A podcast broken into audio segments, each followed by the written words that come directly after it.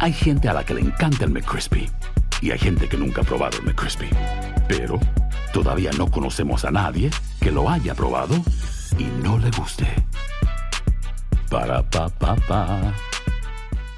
Boost Mobile tiene una gran oferta para que aproveches tu reembolso de impuestos al máximo y te mantengas conectado. Al cambiarte a Boost, recibe un 50% de descuento en tu primer mes de datos ilimitados. O, con un plan ilimitado de 40 dólares, llévate un Samsung Galaxy A15 5G por $39.99. Obtén los mejores teléfonos en las redes 5G más grandes del país. Con Boost Mobile, cambiarse es fácil. Solo visita boostmobile.com. Boost Mobile, sin miedo al éxito. Para clientes nuevos y solamente en línea, requiere AroPay. 50% de descuento en el primer mes requiere un plan de 25 dólares al mes. Aplican otras restricciones. Visita boostmobile.com para detalles. Sick of being upsold at gyms?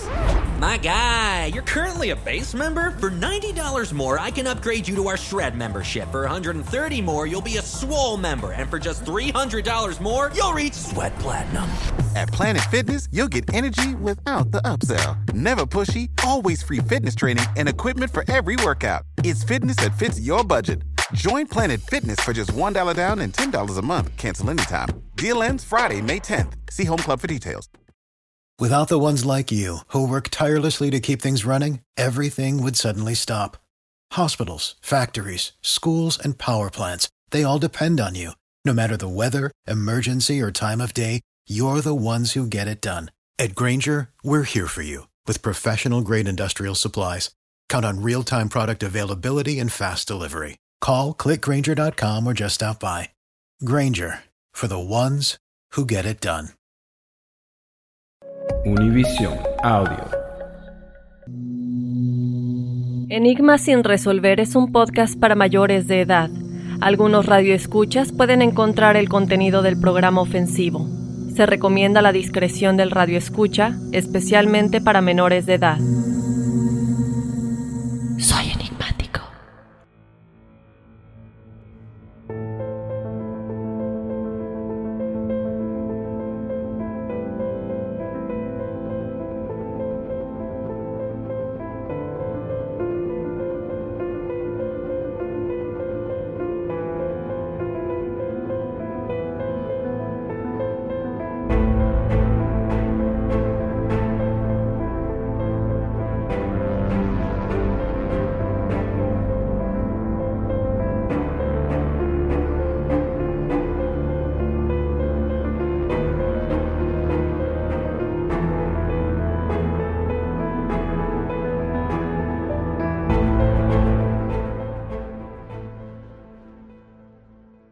Tal amigos? Bienvenidos a un episodio más de Enigma sin resolver. Les saluda Horacio Ontiveros. Y aquí Dafne UGB. De hecho, yo sería Homero Ontiveros en otro universo.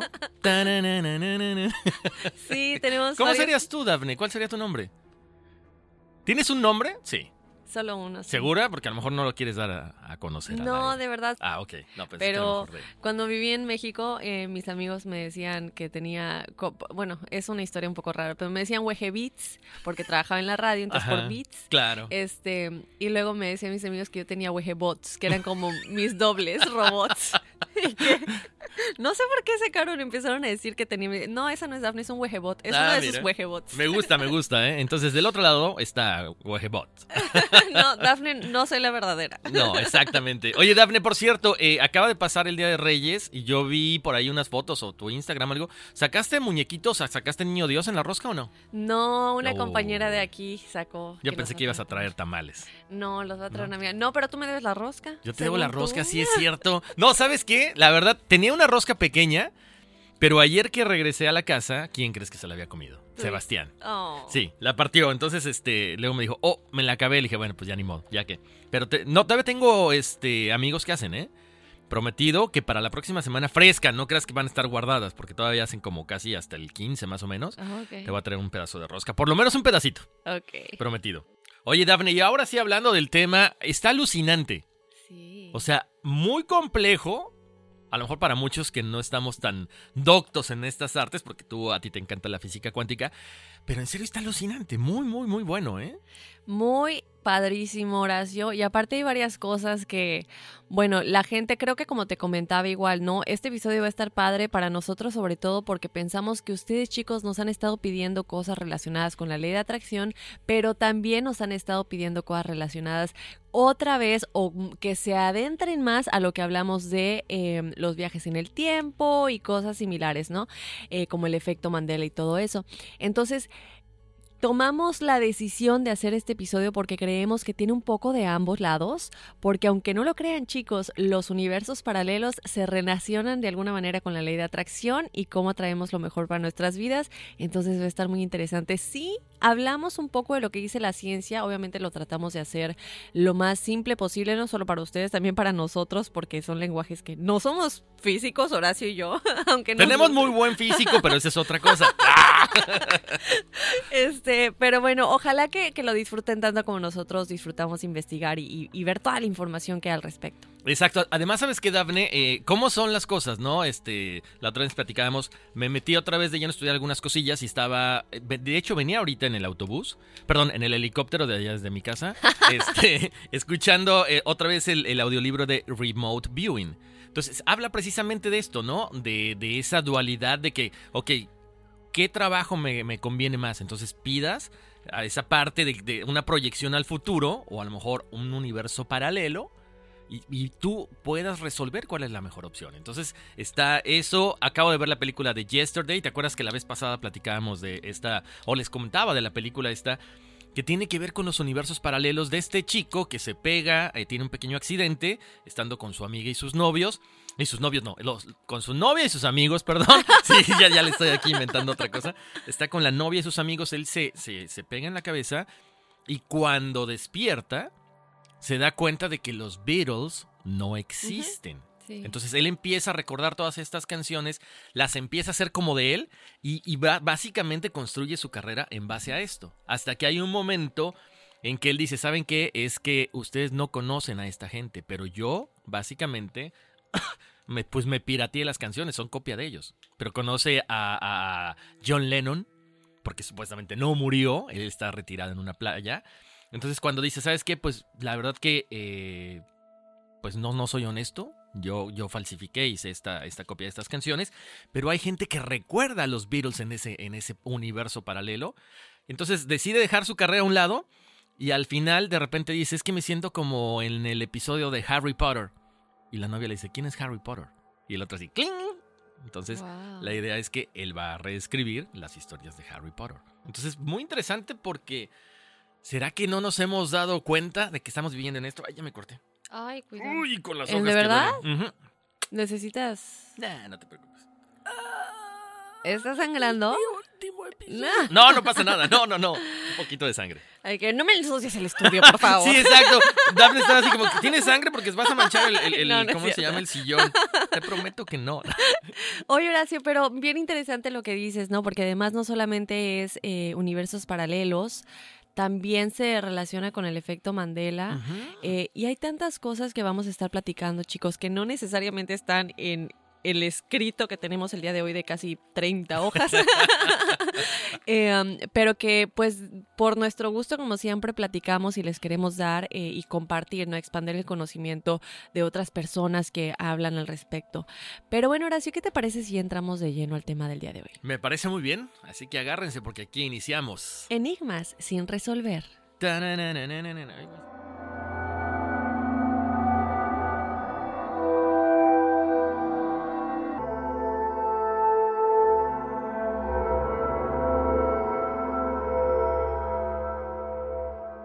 En algún momento la palabra universo significaba todo lo que hay, todo lo que existe y podría existir. Si pensamos en la noción de más de un universo, más de un todo, esto significaría una contradicción a todo lo que conscientemente conocemos como realidad. Sin embargo, una variedad de desarrollos físicos ha ido cambiando esta noción. Podría ser que la palabra universo, en realidad, todavía connota aquellas partes de aquel todo a las que alguien como tú y como yo podríamos, en principio, tener acceso. A veces se aplica a mundos alternos, que son parcial o totalmente temporalmente o permanentemente inaccesibles para nosotros. La palabra universo ha dado paso a otros términos introducidos para capturar el lienzo más amplio en el que se puede pintar la totalidad de la realidad. Mundos paralelos, universos paralelos, universos múltiples, universos alternativos o multiverso. Todos son sinónimos y están entre las palabras utilizadas para abarcar no solo nuestro universo, sino también un espectro de otros que pueden estar ahí afuera.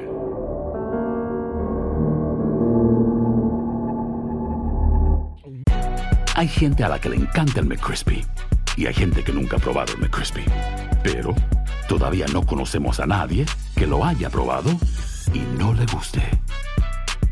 Para pa pa pa. Boost Mobile tiene una gran oferta para que aproveches tu reembolso de impuestos al máximo y te mantengas conectado. Al cambiarte a Boost, recibe un 50% de descuento en tu primer mes de datos ilimitados. O, con un plan ilimitado de 40 dólares, llévate un Samsung Galaxy A15 5G por $39.99. Obtén los mejores teléfonos en las redes 5G más grandes del país. Con Boost Mobile, cambiarse es fácil. Solo visita boostmobile.com. Boost Mobile, sin miedo al éxito. Para clientes nuevos y solamente en línea, requiere AroPay. 50% de descuento en el primer mes requiere un plan de 25 dólares al mes. Aplican otras restricciones. Visita para detalles. For the ones who work hard to ensure their crew can always go the extra mile, and the ones who get in early so everyone can go home on time, there's Granger, offering professional grade supplies backed by product experts so you can quickly and easily find what you need. Plus, you can count on access to a committed team ready to go the extra mile for you. Call, clickgranger.com, or just stop by. Granger, for the ones who get it done.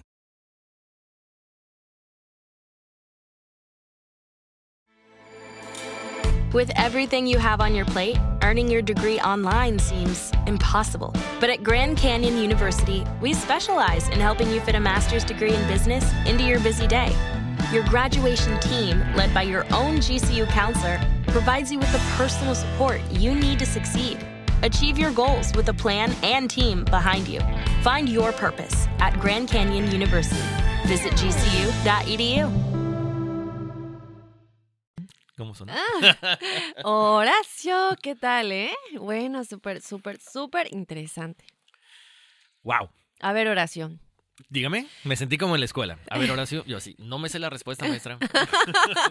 Ni me pregunte, next. Uy, no, era horrible, ¿eh? Ah. Odiaba cuando la maestra decía mi nombre para contestar algo o para pasar al pizarrón. Ay, no, lo odiaba. ¿Existen los universos paralelos, chicos? ¿Existen los universos paralelos, Horacio? Ah, hay mucha gente escéptica, obviamente. Eh, mucha gente incluso que nos escucha nos lo ha dicho en redes sociales, en comentarios de que, ah, eso es pura fantasía. Pues algunas de las cosas como Slenderman o cosas así, obviamente lo decimos eh, abiertamente, no están comprobadas, son fantasía o son creepypasta y cosas así, pero esto lo sentimos, lamentamos decepcionar a los escépticos, pero lo de los multiversos es algo que la física cuántica ha estado demostrando cada vez más a lo largo de los años. Es algo natural, una conclusión básica con solo pensar en el universo que nos rodea. Y bien lo platicábamos en el episodio anterior, cuando un chico nos decía eh, que había nacido en la misma fecha que un astrónomo, y él decía, es que es mi pasión, y, y pues lo comentábamos, ¿no? ¿Cómo se relaciona, cómo se puede relacionar tener una pasión con que el universo se expande y se expande y es algo imparable e infinito? Porque esa misma energía quiere seguir alimentándose de nosotros, por algo hemos sido creados. Entonces, por eso cada uno de nosotros tiene una pasión diferente, porque el universo se trata de comunicar por medio de nosotros. O sea, que si tú tienes una pasión, ve por ella porque es la manera de expandir y seguir expandiendo esa gran energía que está en el universo, el gran Matrix. Sin embargo, bueno, pues obviamente si salimos a la calle, Horacio, ahorita y vamos y le preguntamos a la gente que está afuera, la mayoría nos diría que esto es pura ciencia ficción, que los universos paralelos no existen, o los multiversos, otros mundos, vidas pasadas y todo lo que platicamos. Pero no es así, chicos, los universos múltiples son una hipótesis física cada vez más sólida. Tanto que para que no existieran deberíamos estar equivocados en todo lo demás. ¿Por qué? Porque todo se conecta. Y si una cosa es como decir, si cambio una cosita que pasó en el pasado, cambia todo el futuro, exactamente lo mismo, porque todo se conecta. Entonces, si esto no fuera verdad, nada de lo que conocemos lo sería.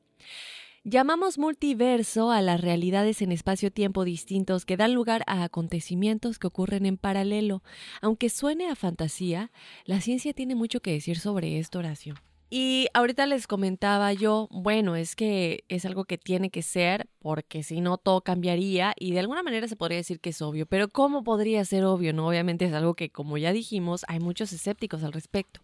Bueno, les cuento que el universo total, es decir, la totalidad de todo el tiempo y el espacio es una cosa salvajemente grande, mucho, mucho más grande que el universo que conocemos y el universo observable, es decir, mucho más grande que nuestro solo universo. Si nosotros pensamos, bueno, no somos la única galaxia, hay muchas otras galaxias. Bueno, es lo mismo. Dentro del universo en el que hay muchas galaxias, hay muchos otros universos con muchas otras galaxias, con muchos otros mundos. Esto no es especulación, chicos, es una consecuencia directa de lo que sabemos del mundo. Es decir, al día de hoy no podemos renunciar a los universos sin renunciar a algunas de nuestras mejores teorías físicas como el Big Bang, la mecánica cuántica, la teoría de cuerdas, etc. En cierta forma, esas teorías nos obligan a asumir que hay y que no hay otra manera, hay otros universos. El asunto, obviamente, Horacio, es súper polémico y seguramente mucha gente se va a quedar. Y nosotros mismos, este tema es un enigma sin resolver porque a pesar de que sí se está comprobando que la teoría del multiverso es real, sigue siendo un enigma sin resolver porque todavía obviamente no es observable, no es tangible para nosotros y sabemos que nuestra corta noción, nuestro tan pequeño consciente, eh, porque obviamente nuestro ser superior tiene acceso a todo esto, pero nosotros no, ¿verdad? En lo que conocemos y en todos los paradigmas que tenemos incrustados en, nuestro, en, nuestro, en nuestra mente de alguna manera. Entonces, obviamente esto es polémico y durante siglos la cosmología ha asumido el principio antrópico como algo propio. Daban por sentado que el objetivo de toda la historia natural del universo era llegar al ser humano, pero hoy por hoy todo el mundo da por sentado que esa idea es cuando menos obviamente presuntuosa. Hace algunos años el cosmólogo Max Tegmark elaboró una clasificación muy interesante en la que organizaba todas las teorías de los universos múltiples en cuatro niveles. Y obviamente... Eh, estos cuatro niveles los vamos a explicar muy por encimita. Eh, si ustedes quieren buscar su nombre es Tag perdón, em, Max. Max, Techmark, y él explica en entrevistas, tiene libros y hay videos de mucha gente que explica lo que él dice en estos cuatro niveles, ¿no? Para que ustedes entiendan exactamente cómo es, pero ahorita los vamos a explicar un poquito. ¿Hay universos parecidos a los nuestros, Horacio? Efectivamente. Oye, espérame, antes de que se me olvide, porque si no, luego van a decir, ya no habla de películas. No, ¿sabes qué? No creo que, no creo que hayas visto esta película, la de Spider-Man, Spider-Verse. ¿No la has visto? ¿Cuál de todas? La última. Eh, de, hecho, fue una de las que ganó, si no mal recuerdo, creo que el Oscar el año pasado. Es una película animada. Ah, no, no. Eh, creo que ganó como mejor este corto de animación. Precisamente habla de esto, de el hombre araña de Spider-Man, pero en universos paralelos. Entonces, de mm. repente te encuentras al Spider-Man, al, al Spider-Man de color, o sea, afroamericano, que es un niño. Luego un cerdo, pero así, o sea, oink, oink, así, cochinito, que es un Spider-Man, o bueno, Spider-Pig y otra Spider-Woman, o sea, diferentes Spider-Man, pero que de repente todos eh, coinciden en un mismo universo. Sí, imagínate, ¿te imaginas? Lo pongo, lo saco a colación, Daphne, porque es interesante cómo a lo mejor hasta una caricatura nos puede hacer entender la cuestión de los multiversos. Es real. Sí. Entonces, eh, de repente yo no sé si toda esta información que nos van soltando ahí en películas, en caricaturas y todo, pues tiene que ver así como que vete preparando, viene por ahí algo interesante. Que presten mucha atención, chicos, porque, bueno, ahorita que comentabas eso quería comentar igual. Eh, ay, de hecho, bueno, eso lo dejo para después. Una chica nos recomendó un documental que de hecho acabo de ver que está buenísimo, pero es oscuro, entonces lo dejo para después. Eh, hay una serie en Netflix que se llama Anne with an E, o sea, Anne con E, porque ella siempre le pide a la gente que, de, que lo deletren con E al final. Y eh, digo, no tiene, no tiene que ver con la física cuántica, pero ahorita que dices lo de que nos van soltando información, que vean la serie, chicos, porque te acuerdas que platicaba de Neville Goddard y de cómo él dice que la imaginación es lo más importante porque la imaginación crea nuestra realidad que muchos lo dicen como visualización, pero realmente es imaginarte cosas y ya son reales. Bueno, ella es una niña que tiene una vida muy trágica, pero ella le hace mucho énfasis a la imaginación y ella dice, yo no sé qué haría sin imaginación. Mi nombre es Cordelia, no, Ann". y, y se imagina y todo el tiempo y le pasan cosas trágicas. Y ella hace tanto énfasis en la imaginación y cuando tú vas viendo la serie y la actitud de esta niña, te das cuenta que nos están soltando información de lo que Neville Goddard decía, porque ella hace tanto énfasis en que hay que imaginarnos cosas y ella dice en una frase, de hecho en el primer capítulo, ella dice, le estaba pasando algo horrible, no voy a decir para no dar spoiler, pero ella dice, ya, eh, ya me he decidido a que voy a disfrutar esta mañana. Y yo ya aprendí que cuando tú decides a disfrutar algo, lo disfrutas, pero realmente tienes que decidir que lo vas a disfrutar. Me encanta. Y es una niñita como de 7, 9 años. Está hermosa la serie, chicos, que lo vean. Anne con E, me imagino que en, en Latinoamérica sí está, y aquí en Estados Unidos, Anne with an E. Y es una, es una serie muy bonita que hace énfasis en, pues creo yo, en la ley de atracción de alguna manera. Y sabes que, Dafne, es que eso es lo que platicamos al- algunas veces o muchas veces aquí en el programa. Estás aquí y estás pensando en qué vas a comer, en qué vas a hacer. No, no disfrutamos el momento. Estás en el cine y, ay, ahorita saliendo voy a ir a comer unas costillas. O sea, no, disfruta la película, disfruta todo y así las cosas funcionan mejor. Pero bueno, como siempre, regresamos al tema. ahorita lo que me preguntabas, ¿no, Dafne? Sí, exactamente. Luego ahí se andan jalando los pelos. No se preocupen, así somos. No tenemos editing ni mucho menos. Así, así está preparado todo el programa. bueno, la pregunta: ¿hay universos parecidos a los nuestros? Yo creo que sí, Daphne. De hecho, vamos a estar platicando de todo esto. Que es en serio alucinante. Está padrísimo. El origen del universo, como ustedes saben, con el Big Bang, parece muy sencillo. Es aparentemente este- esta explosión. Lo digo aparentemente porque hay gente que va a decir, no, pero entonces, ¿qué pasó con la Biblia? Bueno, cada quien piense lo que piense. Nosotros estamos hablando de este tema desde el punto de vista científico. Los detalles de esta explosión obviamente han tenido a los físicos, a la gente que se encarga de estudiar de todo esto, es- de estos temas, pues muy ocupados, que les gusta los últimos 30 o 40 años, entre ellos Alan Guth, eh, Andrei Linde y muchos otros físicos que comienzan a hablar de la inflación cosmológica. ¿Ok? Las teorías del primer nivel son una conclusión que surge de forma directa de la inflación cosmológica de esta explosión, del hecho de que el universo siempre está en expansión. O sea, no es, por ahí mismo dicen, es infinito. Esta expansión crea regiones desconectadas casualmente del resto, o lo que es lo mismo, universos paralelos. Alucinante, sí, alucinante. Y van a quedarse todavía con el ojo cuadrado más adelante. Según la clasificación que comentaba Daphne de Max Tegmark, los niveles 1 y 2 dibujan universos que se parecen al nuestro en muchos sentidos. Pero conforme vamos subiendo de nivel, las hipótesis se separan cada vez más de las propiedades físicas que conocemos. Ahí ya empieza lo complicado.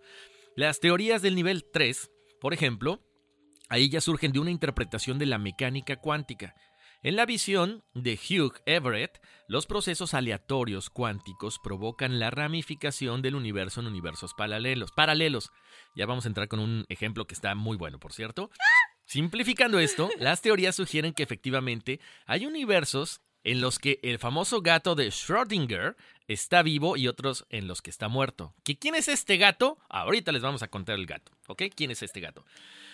Recordemos ahí, pongan mucha atención porque esto sí a mí me dio vueltas en la cabeza. Yo no entiendo qué está pasando aquí, Daphne. Ya, ya le hemos platicado. Sí, pero es que, ¿sabes qué? Yo, o sea, ayer, bueno, ayer o el día que me senté, o sea, porque de repente hablamos, pero la, imaginación tiende a, a crear otra cosa. Ayer que estaba ya viendo detenidamente el video, porque de repente lo ves, pero no, no, la- no lo analizas. Y ayer lo estaba analizando y decía, no, no, no, o sea, lo vi como 20 veces y yo decía, no, no puede ser, esto está completamente loco, o sea, loco. Pero bueno, recordemos que hasta que una partícula es medida y observada, u observada, realmente existen en todos los estados existentes que podrían haber simultáneamente, sí, o sea, al mismo tiempo, así como lo escuchan. Cuando la partícula es observada, entonces la partícula colapsa y adquiere únicamente un estado. O sea, como que es medio tímida. Ah, Casi, casi, casi. Así, como para que me entiendan. Ahorita les vamos a ir a explicar. Les vamos a ir explicando poco a poco. Bueno, eh, platicamos hace rato del famoso gato de Schrödinger, algo así. Si me equivoco, ustedes disculpen. Mi polaco no está muy bien, que digamos. Pero ¿te parece que lo deletremos rápido nada más por si quieren claro. buscarlo? Eh, por si quieren buscarlo ustedes en, en, en las redes, en las redes sociales, en el internet, chicos, es S C H R O D y latina N G E R. Schrödinger. Eh, mira, ya me salió lo polaco. Bueno, pues esta persona crea el ejemplo de un gato para mostrar el extraño comportamiento de las partículas de la manera en que la física cuántica está describiendo las cosas, ¿ok? Vamos paso a paso. En este experimento, un gato es colocado dentro de una caja con radioactividad que tiene exactamente 50% de probabilidad de matar al gato. ¿Ya ven? Mientras la caja está cerrada, no tenemos idea si el gato sobrevivió o murió, obviamente. Y únicamente cuando abrimos la caja sabemos si el gato sobrevivió. Usando el principio de superposición, diríamos que mientras la caja está cerrada y el gato no está siendo observado, el gato estaba, ¿qué?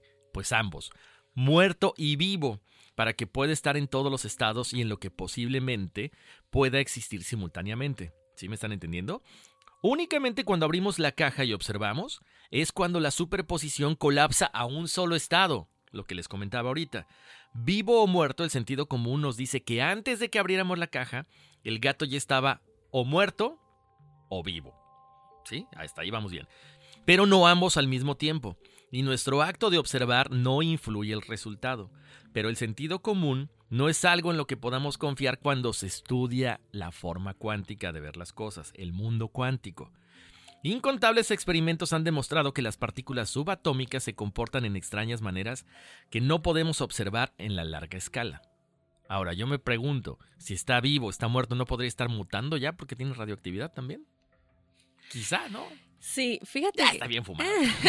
este experimento es muy interesante, pero a mí me sigue quedando la duda bueno, obviamente hay más experimentos que comprueban lo que Schrödinger dice con su experimento, pero este como que realmente no, no lo, digo, está muy interesante, pero no lo amo porque también es, se queda como en su posición, ¿no? Necesito algo más como el que les vamos a platicar más adelante, que sí se puede ver que las partículas realmente cambian hasta que son observadas, pero este sigue siendo una, digo, ya obviamente viendo el otro te das cuenta que sí es real, pero además de que no me gusta que lo haya hecho con un gato. bueno, era un perro.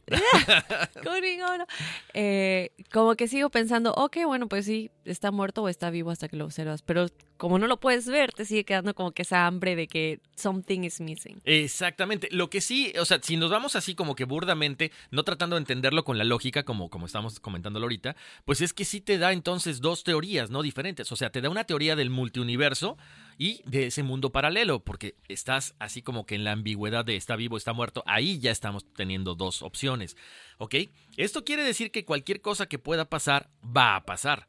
Entonces, cuando el gato de Schrödinger fue observado, en un universo, el gato fue encontrado muerto. Pero, ¿qué pasó en el otro universo? Pues fue encontrado vivo, este famoso gato. La teoría lo explica de la siguiente manera.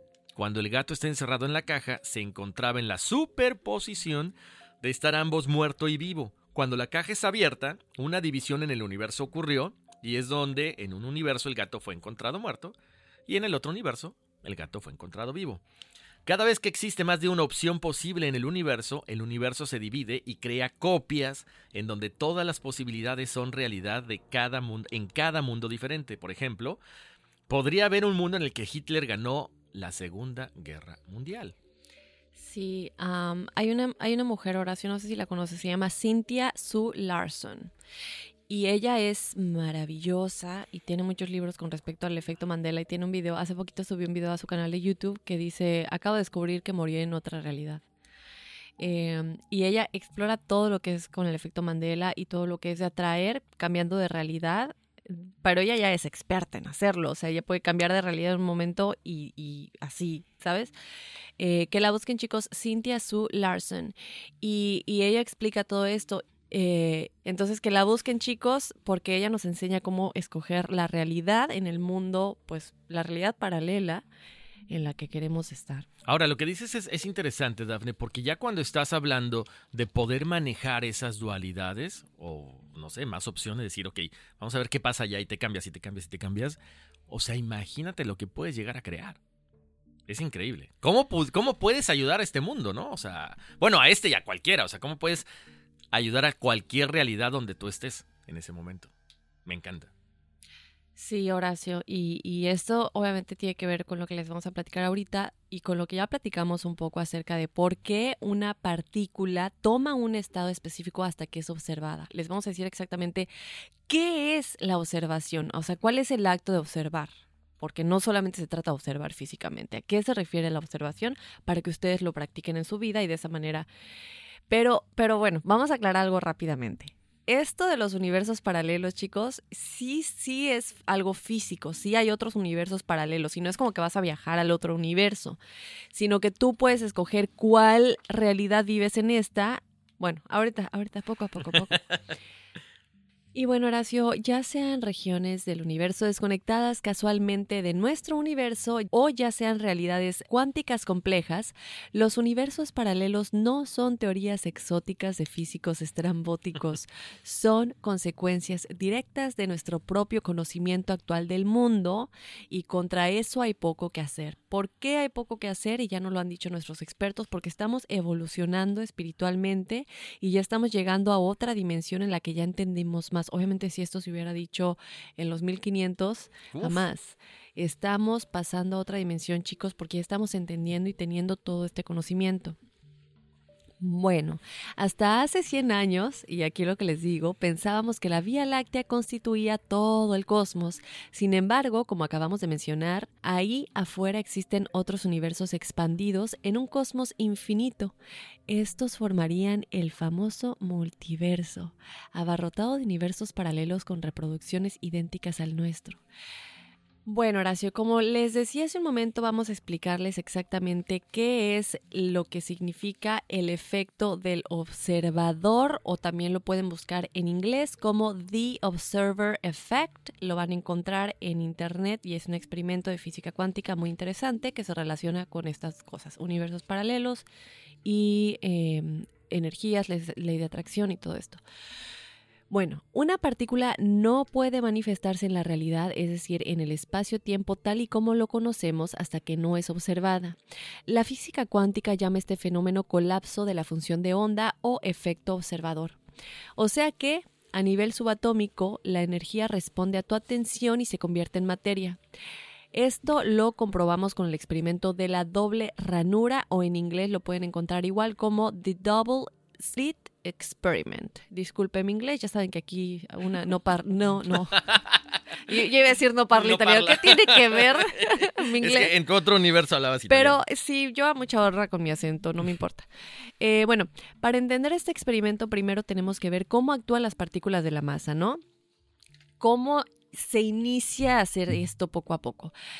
Si disparamos un objeto pequeño al azar, por ejemplo, digamos unas canicas hacia una pantalla, vemos reflejado un patrón en la pared porque obviamente pues las estás tirando así con digamos que como con un em, ¿cómo se llama? con un fusil, hace cuenta, ¿no? Un fusil pequeño para canicas, las tiras ta ta ta ta ta ta, y están pegando en el mismo lugar, pues obviamente se forma un patrón, una franja, algo que, que pues que muestre que están chocando ahí, ¿no? Eh, Después de ver ese patrón en la pared de detrás, en la que han rebotado tras pasar por la ranura, digamos que añadimos una segunda ranura y lo lógico obviamente es esperar ver una segunda franja en la pared de detrás porque pues hay dos y por las dos van a cruzar, ¿no? El experimento entonces pasó a intentar esto con ondas de agua. Las ondas pasan por la ranura, se propagan y llegan a la pared de atrás, de nueva cuenta formando una sola franja de intensidad en la pared. Pero cuando se añade la segunda ranura, Horacio, ocurre algo completamente distinto. Si la pared superior de una onda choca con la interior de la otra, se eliminan entre ellas, es decir, que se crea un patrón de interferencia con muchas franjas, mientras que con las canicas se forman dos líneas. Ahora tú dirás, bueno, pues esto es lógico porque van pasando y obviamente las ondas chocan entre ellas. Bueno, espérense tantito. Vamos a ver qué es lo interesante de esto. Eh, con respecto a, lo que es la física cuántica, como ya les dijimos, lo vamos a tratar de explicar lo más fácil posible. Igual mientras nosotros estamos escribiendo, tratamos de literalmente hacerlo lo más fácil para nosotros también poderlo explicar. Un electrón es un pedacito minúsculo de materia, como una canica diminuta. Por eso les dábamos el ejemplo de las canicas primero. Cuando se lanza una ráfaga de estos electrones a través de la ranura, estos se comportan exactamente igual que las canicas, formando únicamente una franja. Cuando se lanzan estos electrones a través de dos ranuras igual que los dos anteriores, deberían dibujarse, como en el caso de las canicas, únicamente dos franjas por nuestro sentido común, lógico y lo que conocemos, ¿no? Pues porque solamente hay dos ranuras, no puede ser diferente. Sin embargo, cuando esto se realizó en este experimento, chicos, el resultado fue el que pasó con las ondas de agua, no en lo que pasó con las canicas. Un patrón de interferencias formando varias franjas. Y tú dirías, pero ¿cómo es esto posible si se han lanzado electrones que son pedacitos de materia, no es líquido? Bueno, los físicos pensaron que quizá los electrones rebotan unos contra otros y por ello crean este dibujo. Es por esto que decidieron lanzar los electrones de uno en uno y así no podrían afectarse unos a otros. Bueno, entonces, como tenemos este resultado, tenemos que ver qué es exactamente lo que está sucediendo. Vamos a lanzarlos de uno en uno. Pero estuvieron así una hora, chicos, viendo los electrones pasar y vieron aparecer el mismo patrón de interferencia y aquí no entendían qué estaba pasando. La conclusión de este experimento, chicos, es que cada electrón cuando sale como partícula, se convierte en una onda de posibilidades cuando pasa por las dos ranuras e interfiere consigo mismo hasta que golpea la pared como partícula. Cuando decimos lo de las posibilidades, lo hemos dicho anteriormente, todos tenemos miles de miles de futuros potenciales. Pero ¿cómo escoger exactamente el que queremos? Este es el efecto de la observación y aquí ya lo vemos comprobado en un experimento de física cuántica.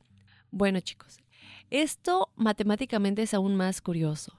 El experimento consternó muchísimo a los físicos, por tanto decidieron repetirlo ahora observando con atención para decidir por qué ranura pasaba en realidad el electrón.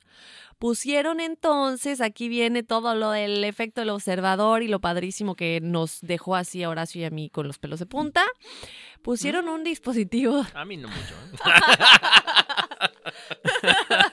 los de la barba nada más pusieron un dispositivo de medición junto a las dos ranuras, eh, pues para ver por cuál pasaba y lanzaron el electrón para entender qué es lo que estaba sucediendo, ¿no? Pero el mundo cuántico es mucho más misterioso de lo que podrían haberse imaginado. Cuando miraron el electrón, volvió a comportarse como una canica pequeña. Pero ¿cómo es esto posible si se acababa de comportar como las ondas de agua, de las ondas líquidas, ¿no? Que hacía interferencia.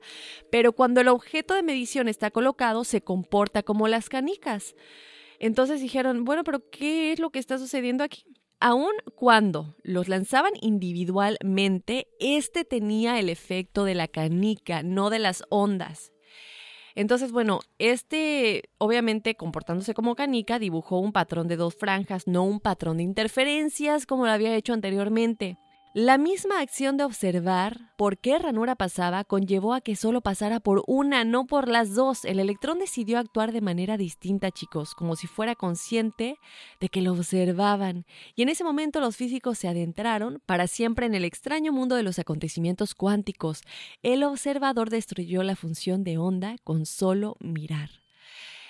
Obviamente, el verdadero padre de lo extraño en el mundo cuántico es el entrelazamiento. Si la simetría de inversión temporal acaba con la conversión del tiempo, el entrelazamiento destruye nuestra experiencia del espacio.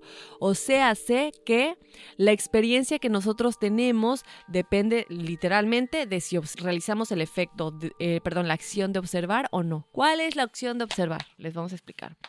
Pero bueno, Horacio, a ver, ¿qué, ¿qué, te parece este experimento? Vamos a platicar un poquito de ello. Es que sabes que, Daphne, lo que te decía hace rato, o sea, es cómo puede ser un electrón básicamente tímido. O sea, cuando no lo estamos observando, se comporta de una forma completamente o sea, distinta. No entiendo cómo puede ser, o sea, que el electrón sepa cuándo lo van a medir, cuando lo están observando, y dice, ah, no, pues ahora sí me comporto diferente. O sea, eso es alucinante.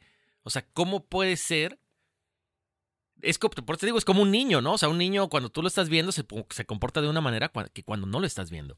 Y esto tiene, o sea, un electrón es una, ¿cómo te diré? Una partícula demasiado pequeña, pero dices, o sea, ¿es inteligente o qué está pasando con este electrón? O sea, alucinante, en serio, es que es la palabra.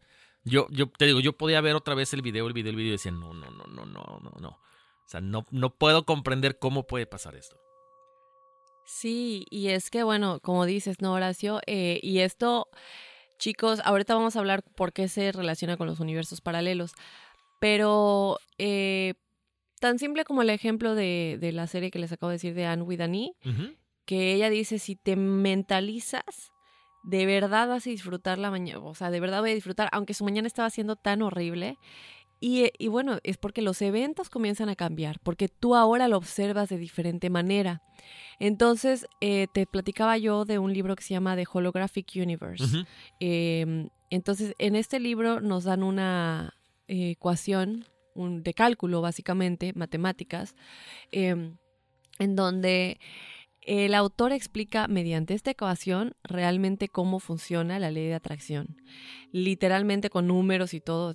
Pero básicamente lo que sucede en esta ecuación es que pensemos que es como un triángulo, ¿no? Uh -huh. Entonces, hagamos un triángulo, chicos. Cuando tú, y es lo mismo que este experimento que les acabamos de platicar del efecto del observador. Cuando tú observas algo, cuando tú pones la intención en algo, cuando tú te comportas como lo que dice Neville Goddard, imagina, pero no solamente imaginas de que en tu imaginación, sino que tú adopta lo que estás imaginando, de que sí, realmente ya estoy en Barbados, como lo dice en su historia, uh -huh. ya estoy en Barbados, ya estoy en Barbados, y cuando le dice al hombre, pero es que quiero ir a Barbados, y el hombre le dice, no sé de qué hablas, tú ya estás en Barbados. Entonces tienes que adoptar, esa es la observación, chicos. Ese es el efecto de observar y ese es como te transportas a, a, la realidad que tú quieres. Ese es el efecto de observación, pero estaba diciendo algo. Ah, bueno, sí, entonces está este triángulo y cuando lo hacen como, como en una bala, uh -huh. entonces cuando tú tiras algo con tu mano con intensidad a la pared, pues te va a rebotar con la misma intensidad, te va a rebotar y te va a pegar. Entonces es lo mismo, si tú vibras alto y te imaginas algo maravilloso y adoptas eso, esa energía va a rebotar hacia ti, o sea, se te va a regresar. Y eso es lo que, de la manera en la que él explica la ley de atracción con esta ecuación, obviamente lo del rebote, él lo explica con números, mediante energía, electrones y todo esto, eh, pero básicamente es eso, ¿no?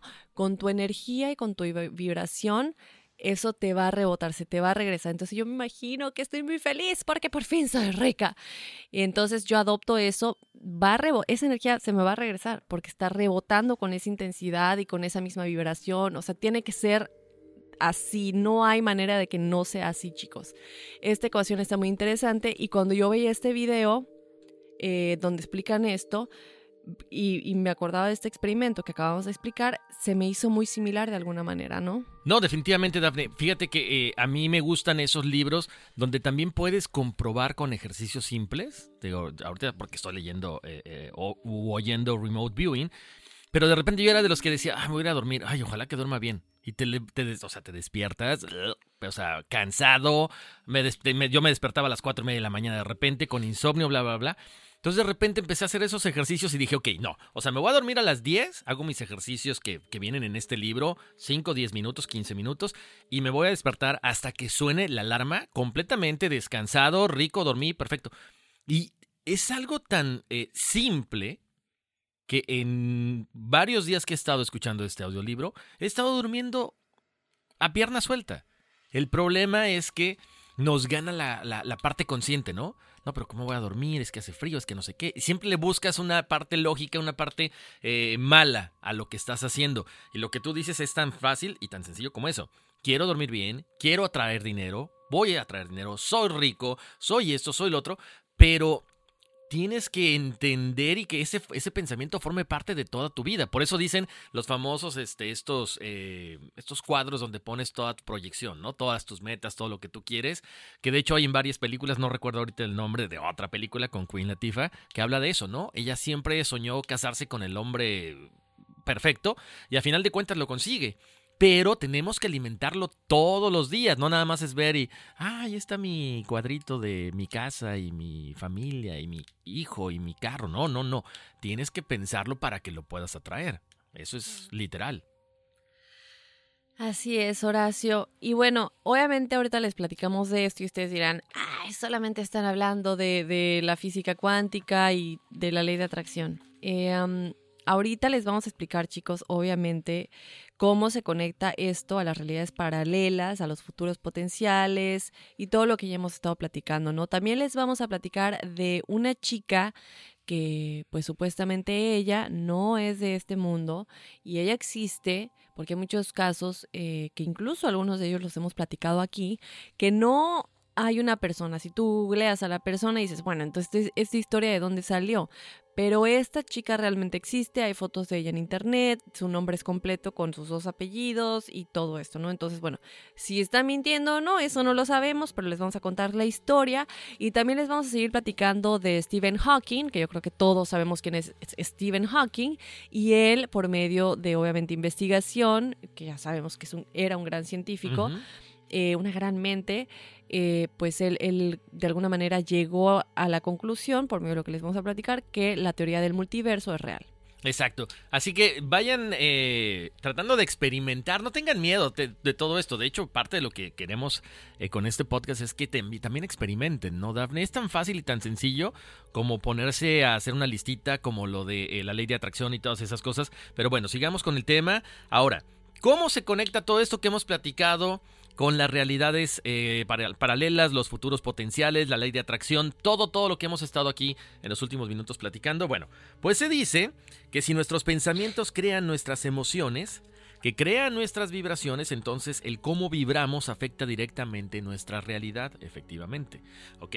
El experimento de la doble rendija que estaba eh, explicando perfectamente Daphne, que las partículas están en estado de potencial hasta que se observan, este es un resultado único que se realiza a partir de que de muchas posibilidades de lo que estamos viviendo aquí, efectivamente. ¿Te entonces, puedo decir algo? Dime. Estamos conectados y yo no sé, yo no sentí cortarme ni nada pero te juro que me empezó a doler ahorita y me acabo de dar cuenta que tengo una cortadita en, el mismo lugar. ¿En, dónde, te, dónde te cortaste? Ah, no, la tuya fue aquí. Sí. La mía es aquí. ¿Pero aquí? Aquí en la... En la, en la falange. En la mía también. No, la tía es de este lado. No, pero me refiero, o sea, fue en la misma parte. Ah, en la misma parte, pero del otro lado. La mía está aquí. Y yo no lo sentí. Me acaba de decir como que de arder y lo veo y aquí está la rayita. No, le vamos, le vamos a mandar una foto. La ponemos, ¿no? La ponemos en la sí, para que nos crean. Está alucinante. O sea, nos telepateamos. No. bueno, ahí está. ¿Cómo estamos conectados? Increíble, pero cierto. Bueno, Déjenme decirles que así como ahorita Daphne escogió cortarse, no, para nada. No, o sea, todos estamos conectados, todo, eh, todo este mundo, nuestras propias vidas, las vidas de toda la gente que está en este universo están conectadas con las de otros también, por supuesto. Recuerden que hasta que una partícula es medida u observada, realmente existen en todos los estados existentes que podría haber simultáneamente dos opciones o más. Cuando la partícula ya es observada, entonces esta colapsa y adquiere únicamente un estado, ¿ok? Entonces, ahorita les está, hace rato les estábamos comentando acerca del el gato de Schrödinger, ¿ok? Este gato que está metido en una caja con radioactividad, donde existe 50% de probabilidad de que el gato esté vivo y el otro 50% de que el gato esté muerto, ¿ok? Esto es lo que significan los mundos paralelos y las teorías del multiverso. Esto quiere decir que cualquier cosa que pueda pasar pasa. El gato de Schrödinger fue observado en un universo y encontrado muerto, mientras que en otro universo fue encontrado vivo. La teoría lo explica de esta manera. Recuerden, cuando el gato estaba encerrado en la caja, se encontraba en una superposición de estar ambos, muerto o vivo. Cuando la caja fue abierta, una división en el universo ocurrió y ¿qué pasa? Es encontrado este gato muerto y en la otra es encontrado este gato vivo.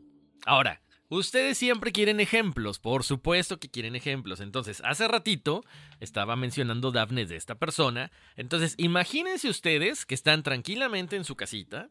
De, de pronto dices, espérame, o sea, este no es mi lugar de trabajo, esta no es mi pareja, esto no es la realidad que yo estaba viviendo. Ahora, interesante el caso, este caso que, que ponemos ahorita, porque también es una persona que se puso a estudiar. O sea, puede saltar como, como esta, esta persona que nos este, comentabas ahorita, Daphne. Espérame, por aquí tengo mi, mi apunte. Ah, es Cintia Cintia, ajá. Sí. Porque, o sea, esto está eh, muy, muy, muy de película, de, ciencia ficción. ¿Por qué? Porque les vamos a dar el nombre, chéquense nada más. Lerina García Gordo es la mujer que viene de este universo paralelo al, al nuestro. Ella comenta que sucedió todo una mañana del 16 de julio del 2008 en España. En este caso, Lerina tenía 41 años de edad, ya se había ido a dormir a la cama, o sea, ya se había acostado la noche anterior, cuando despierta se da cuenta de que algo anda mal. Para empezar, las sábanas tenían un color distinto al que ella recordaba la noche anterior. Algo que por supuesto le parece raro. Al ser ya un poquito tarde, Lerina prefiere hacer caso omiso de este detalle de las sábanas, eh, va hacia su trabajo, ella, ella menciona que labora en un edificio de burócratas en el centro de Madrid, teniendo ese mismo puesto por casi 20 años, ¿ok? 20 años de su vida estando ha, ha estado yendo a trabajar a este lugar. El edificio donde su oficina se encontraba, gracias a Dios, pues estaba por ahí, pero se percata que ya no le pertenecía la oficina. ¿Ok? O sea, el edificio existe, pero la oficina ya no era de ella, sino que estaba el nombre de otro compañero.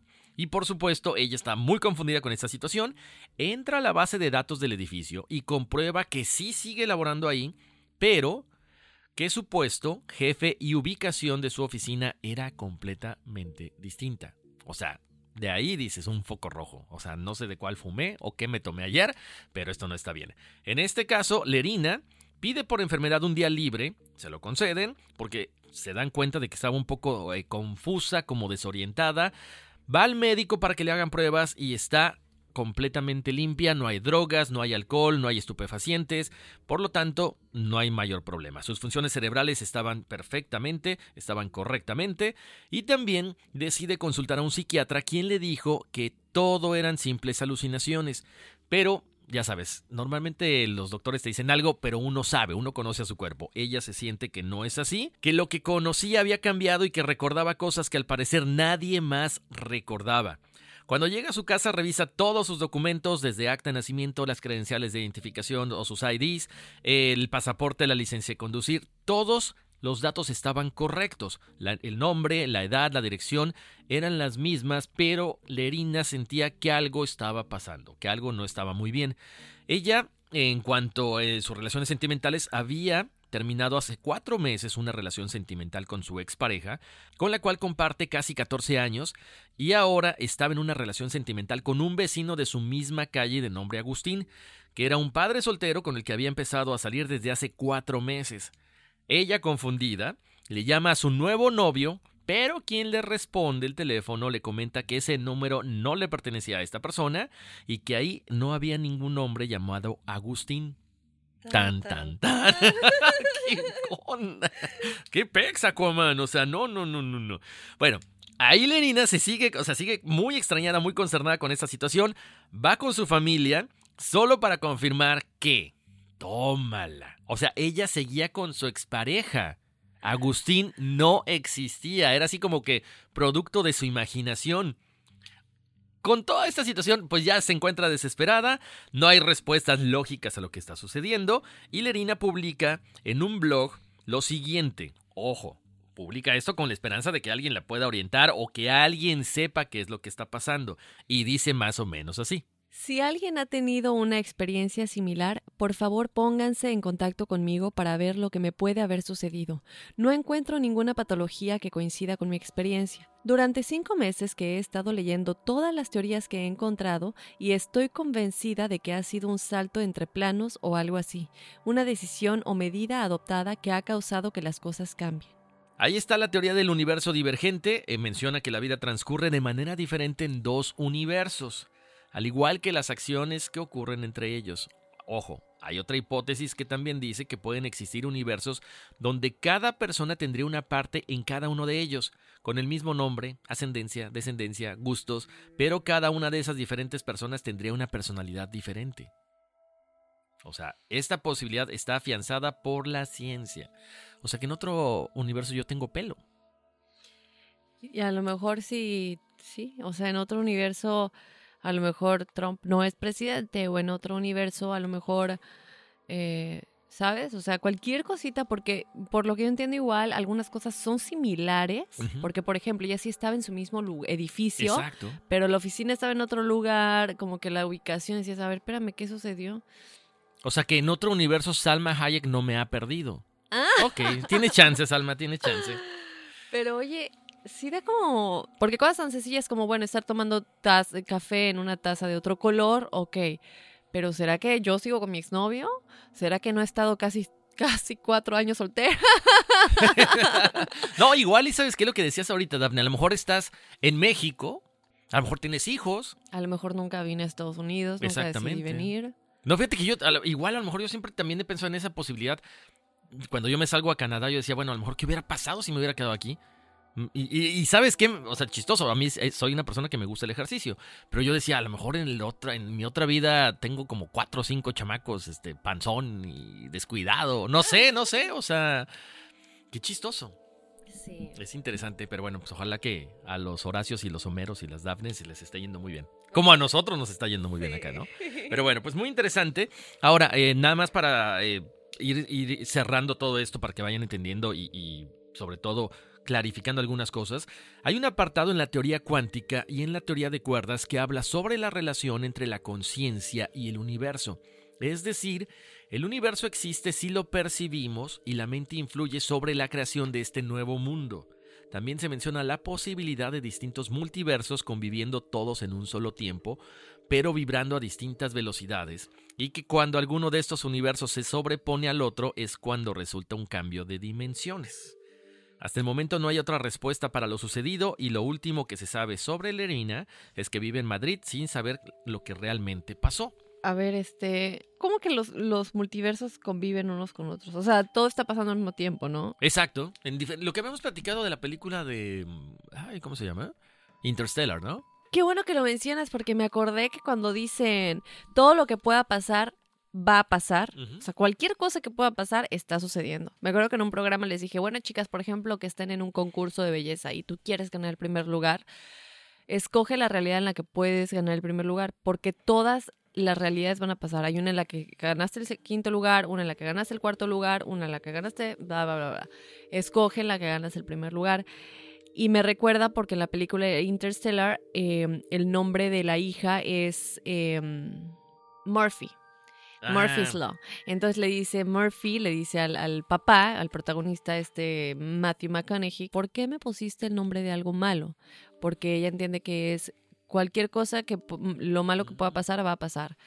Y él dice, no, en realidad lo que quiere decir es que cualquier cosa que pueda pasar va a pasar. Lo malo es simplemente una parte de todo lo que puede pasar, pero también hay lo bueno, ¿no? Entonces es básicamente lo que dice la película Interstellar y hay física cuántica involucrada en la, para los que no sepan, en la película Interstellar, que básicamente nos explica qué pasaría si entramos un hoyo negro, eh, que es donde se todas esas infinitas posibilidades, ¿no? No me acuerdo el nombre del físico que estuvo, pero bueno, tan fácil como googlear Interstellar, físico que que dio toda la información de la ciencia para que se pueda hacer la película. Y cuando vemos al personaje de Matthew McConaughey literalmente como nadando en este mundo infinito de posibilidades en, en los que él puede ver su casa en diferentes momentos, él escoge ese momento perfecto en una realidad en que puede comunicarse con él, pues para cambiar, eh, para que Murphy pueda, bueno, anyway, para cambiar la realidad de alguna manera, ¿no? De lo que hubiera pasado si él no hubiera encontrado ese momento, pero porque él tenía acceso a esas. Entonces ahora me pregunto, esto es un poco también, obviamente ya lo hemos dicho, relacionado con el doble cuántico que nos puede comunicar, pero también con remote viewing, ¿no? Porque de alguna manera él estaría realizando remote viewing desde esa dimensión en el hoyo negro. Sí, literalmente. Entonces, ahorita que dices eso, Daphne, entonces las premoniciones podrían también ser como una advertencia de tu doble cuántico. ¡Ey! No vayas a salir hoy por esa calle porque a lo mejor te puedes accidentar. Claro, sí. Y recordemos que el doble cuántico es el término de la ciencia, chicos, pero el término espiritual sería tu vida espiritual, tu yo superior y todo esto. Pero gracias a Dios la ciencia y lo espiritual ya están conectados y, y están de acuerdo, ¿no? ¿Y qué más nos decías, Horacio? Bueno, eh, ¿te parece que les platiquemos em, de una de las primeras, lo que podría ser la primer prueba de que existen los universos paralelos? Bueno, pues existe algo conocido con diferentes nombres. Puede ser llamado el supervacío de Eidanus, el punto frío WMAP o el punto frío CMB. Se trata de una región del universo de gran tamaño, unos 500 millones de años luz, cuya principal característica es su baja temperatura respecto al entorno. En realidad, no tiene la misma temperatura en todas partes. Fíjense chicos que en 1964 científicos determinaron que este tiene una temperatura de 3 grados Kelvin, que en realidad es menos 270.15 grados Celsius.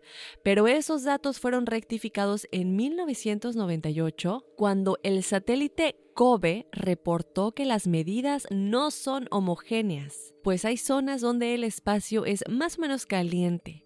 Esto sería provocado, según se cree, por restos de diferencias de temperatura de tamaño subatómico que estuvieron presentes en el momento del Big Bang y que ahora se van expandiendo. Esto fue explicado en CNN por el doctor Don Lincoln, que es un físico del Laboratorio Nacional Fermi de los Estados Unidos. El problema es que esas variaciones son ínfimas. En cambio, el punto frío baja más comparado a otros, algo que se vuelve significativo considerando la enorme extensión que abarca. Una de las teorías para explicar esta anomalía fue presentada en el 2008 por algunos científicos quienes postularon que el punto frío podría haber sido provocado porque nuestro universo colisionó con otro universo paralelo, quedando de cierta forma herido en este lugar. Tan, tan, tan. Igual que todo, eh, si quieren buscarlo, recuerden que este se llama el supervacío Eidanus o el punto frío WMAP o el punto frío CMB. Esto obviamente conmocionó a los físicos y a todos los que estudian el universo de alguna manera, porque nunca, nunca se habían encontrado con un fenómeno así. Y obviamente, ¿qué se tiene que hacer? Buscar información, no información, buscar una explicación de qué, qué hizo que este este punto en el universo existiera.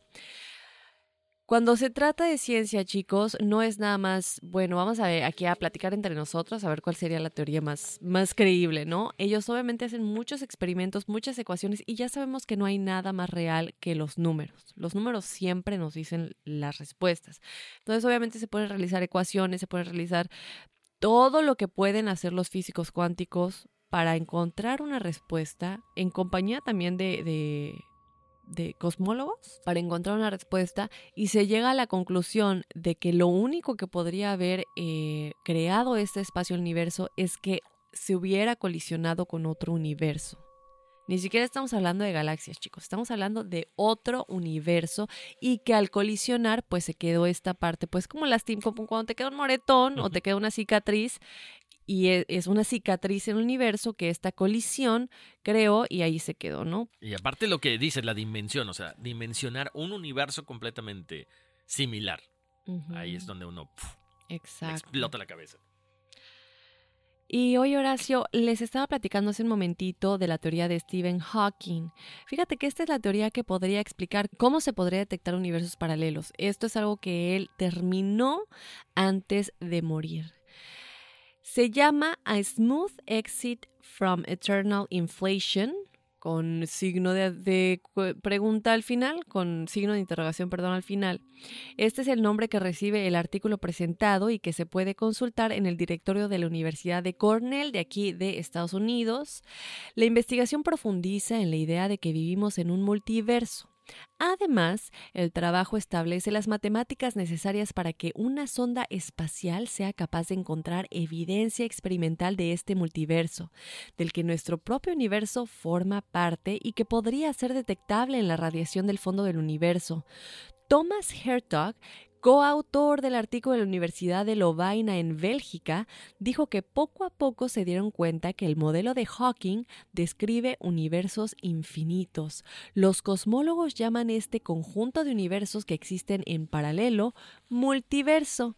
Entonces pensamos desarrollar un método para transformar la idea de un multiverso en un marco científico comprobable. De acuerdo con la teoría más aceptada, el universo se expandió a través de un proceso conocido como inflación.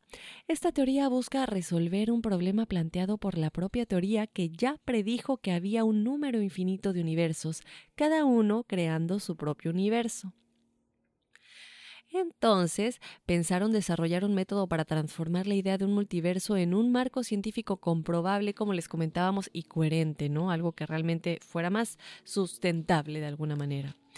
Según la investigación de Hawking y Hertog, podría ser posible detectar otros universos a través de ondas gravitacionales emitidas por el Big Bang. Así pues, el modelo sugiere que podemos encontrar pruebas sólidas de la existencia de otros universos en el nuestro. La investigación todavía no se ha podido analizar con profundidad, o sea que para nosotros aún es un enigma sin resolver porque este artículo científico está siendo revisado. Pero está muy interesante, Horacio, porque es algo más tangible para nosotros, ¿no? Entender no solamente lo que ya les platicamos de decir, bueno, en realidad en otro universo, en otro planeta Tierra, en otro universo, hay un Horacio y una Dafne que a lo mejor están haciendo otras cosas, pero cómo transportarnos a, de manera, la, la manera más rápida del mundo. Lo hemos visto con, lo que, con los descubrimientos, ¿no? Cuando les platicamos el remote viewing, cuando les hablo de, del doble cuántico y hablamos de todas esas posibilidades infinitas que existen y cómo escoger la que queremos, nosotros estamos en este mundo. El experimento del doble cuántico, ya lo he platicado, lo voy a volver a platicar. Cuando tú te vas a dormir, tú hablas con tu doble cuántico y le dices exactamente en dónde estás, tu dirección literal. Eh, no sé, aquí en la, Ciudad de México, en, la Colonia del Valle, en la, casa número 4, lo que sea. Porque tu doble cuántico está en una dimensión en la que no hay tiempo, y, tiene, necesita como un mapita para ver dónde encontrarte. También le dices la hora y le dices la fecha y le pides que te guíe a encontrar la solución a cualquier problema que tengas o a escoger la realidad que sea la mejor realidad para ti en esta realidad que tú estás viviendo. Si no sabes que el Spicy McCrispy tiene Spicy Pepper Sauce en el pan de arriba y en el pan de abajo, ¿qué sabes tú de la vida? Ba-da-ba-ba-ba. For the ones who work hard to ensure their crew can always go the extra mile, and the ones who get in early so everyone can go home on time, there's Granger, offering professional grade supplies backed by product experts so you can quickly and easily find what you need. Plus, you can count on access to a committed team ready to go the extra mile for you. Call, clickgranger.com, or just stop by. Granger, for the ones who get it done.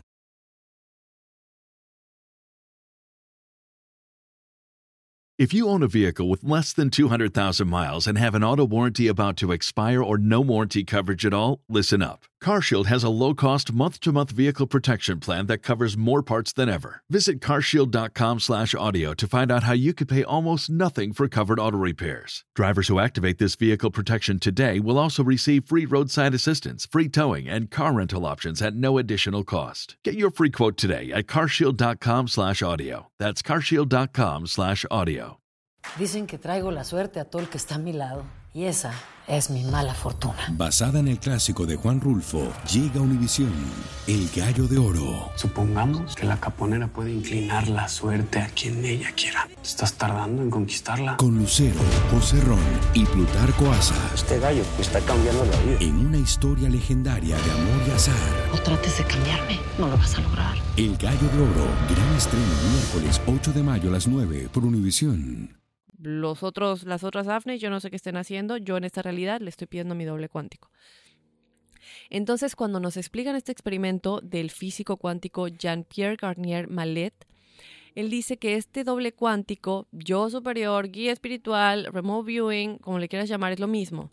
Va y visita todos estos futuros potenciales ahora y te trae cualquiera de esas posibilidades que están pasando en ese eh, multiverso a tu realidad, porque tú, tú, yo de este mundo es el que se está comunicando con él. Ya si los otros lo hacen igual, pues que lo hagan igual en su realidad. Pero tú en este mundo que a ti te tocó vivir, lo haces. Entonces, él visita todos esos futuros potenciales que pasan, que están pasando, para traerte el que tú más quieres en este mundo.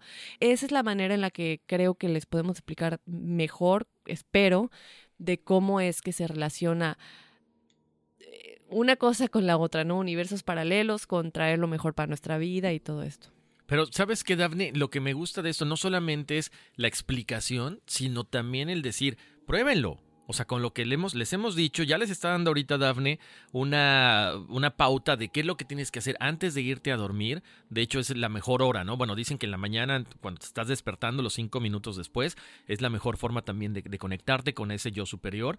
Pero, pero pruébenlo con cualquier cosa. A lo mejor, eh, con qué carro me conviene este, comprar, con qué qué pareja me conviene quedarme, cositas que vayan ustedes comprobando que esto es real. O sea, no es un alucine, no es ciencia ficción, no. O sea, estamos trayendo a la, mesa cosas que ustedes pueden comprobar con cinco minutos de su tiempo todos los días. Eso es lo más importante. Y, se van a dar cuenta de que eso es precisamente lo que ha, mencionado Daphne y hemos mencionado en el, en el programa. Esa es la ley de atracción. ¿Qué me conviene más? ¿Qué es esto? ¿Qué es el otro? ¿Cuáles son los proyectos en los que yo estoy trabajando? ¿Y cuál es el, el que, con el que me voy a quedar para siempre? ¿Con, ¿Con cuál me voy a hacer exitoso, millonario, no sé cuántas cosas? Pruébenlo. Les va a gustar.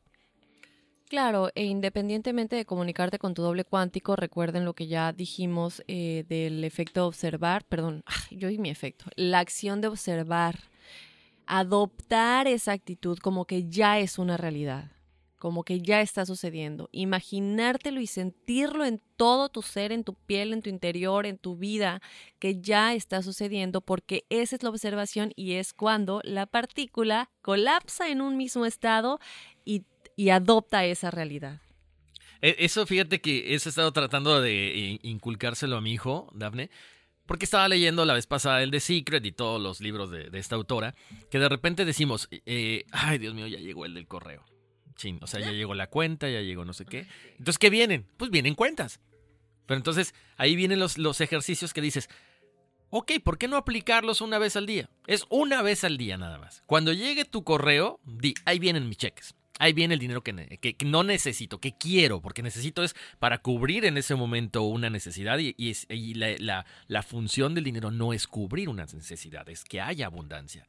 Entonces piensa, empieza a proyectar que cada vez que llegue ese, ese eh, cartero, vienen cheques ahí. Viene cheques, vienen dineros, o sea, viene todo lo que tú necesitas. Y de repente me dijo, papá, papá, ya llegó el del, el del correo. Vienen cheques, vienen cheques. Pero ¿sabes qué, Daphne? Es un ejercicio muy simple pero que si se los vamos enseñando también, bueno, primero adoptarlo como nuestro, como lo que tú dices, y luego enseñarlo a todos esos, a, a las nuevas generaciones, va a haber una, un mundo de más abundancia, ¿no? Claro. Digo, digo yo. Muy bien, qué padre, me encanta.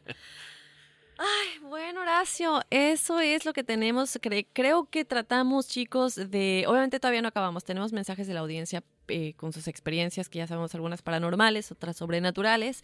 Eh, pero para concluir, eh, por favor, obviamente déjenos saber, nosotros creo que tratamos de abar abar abarcar las experiencias, platicaste otra vez lo de los Beatles, platicamos cómo se relaciona con el efecto Mandela, platicamos la experiencia de esta Lerina, que existe, la pueden googlear y van a ver su foto y ella realmente es una persona real.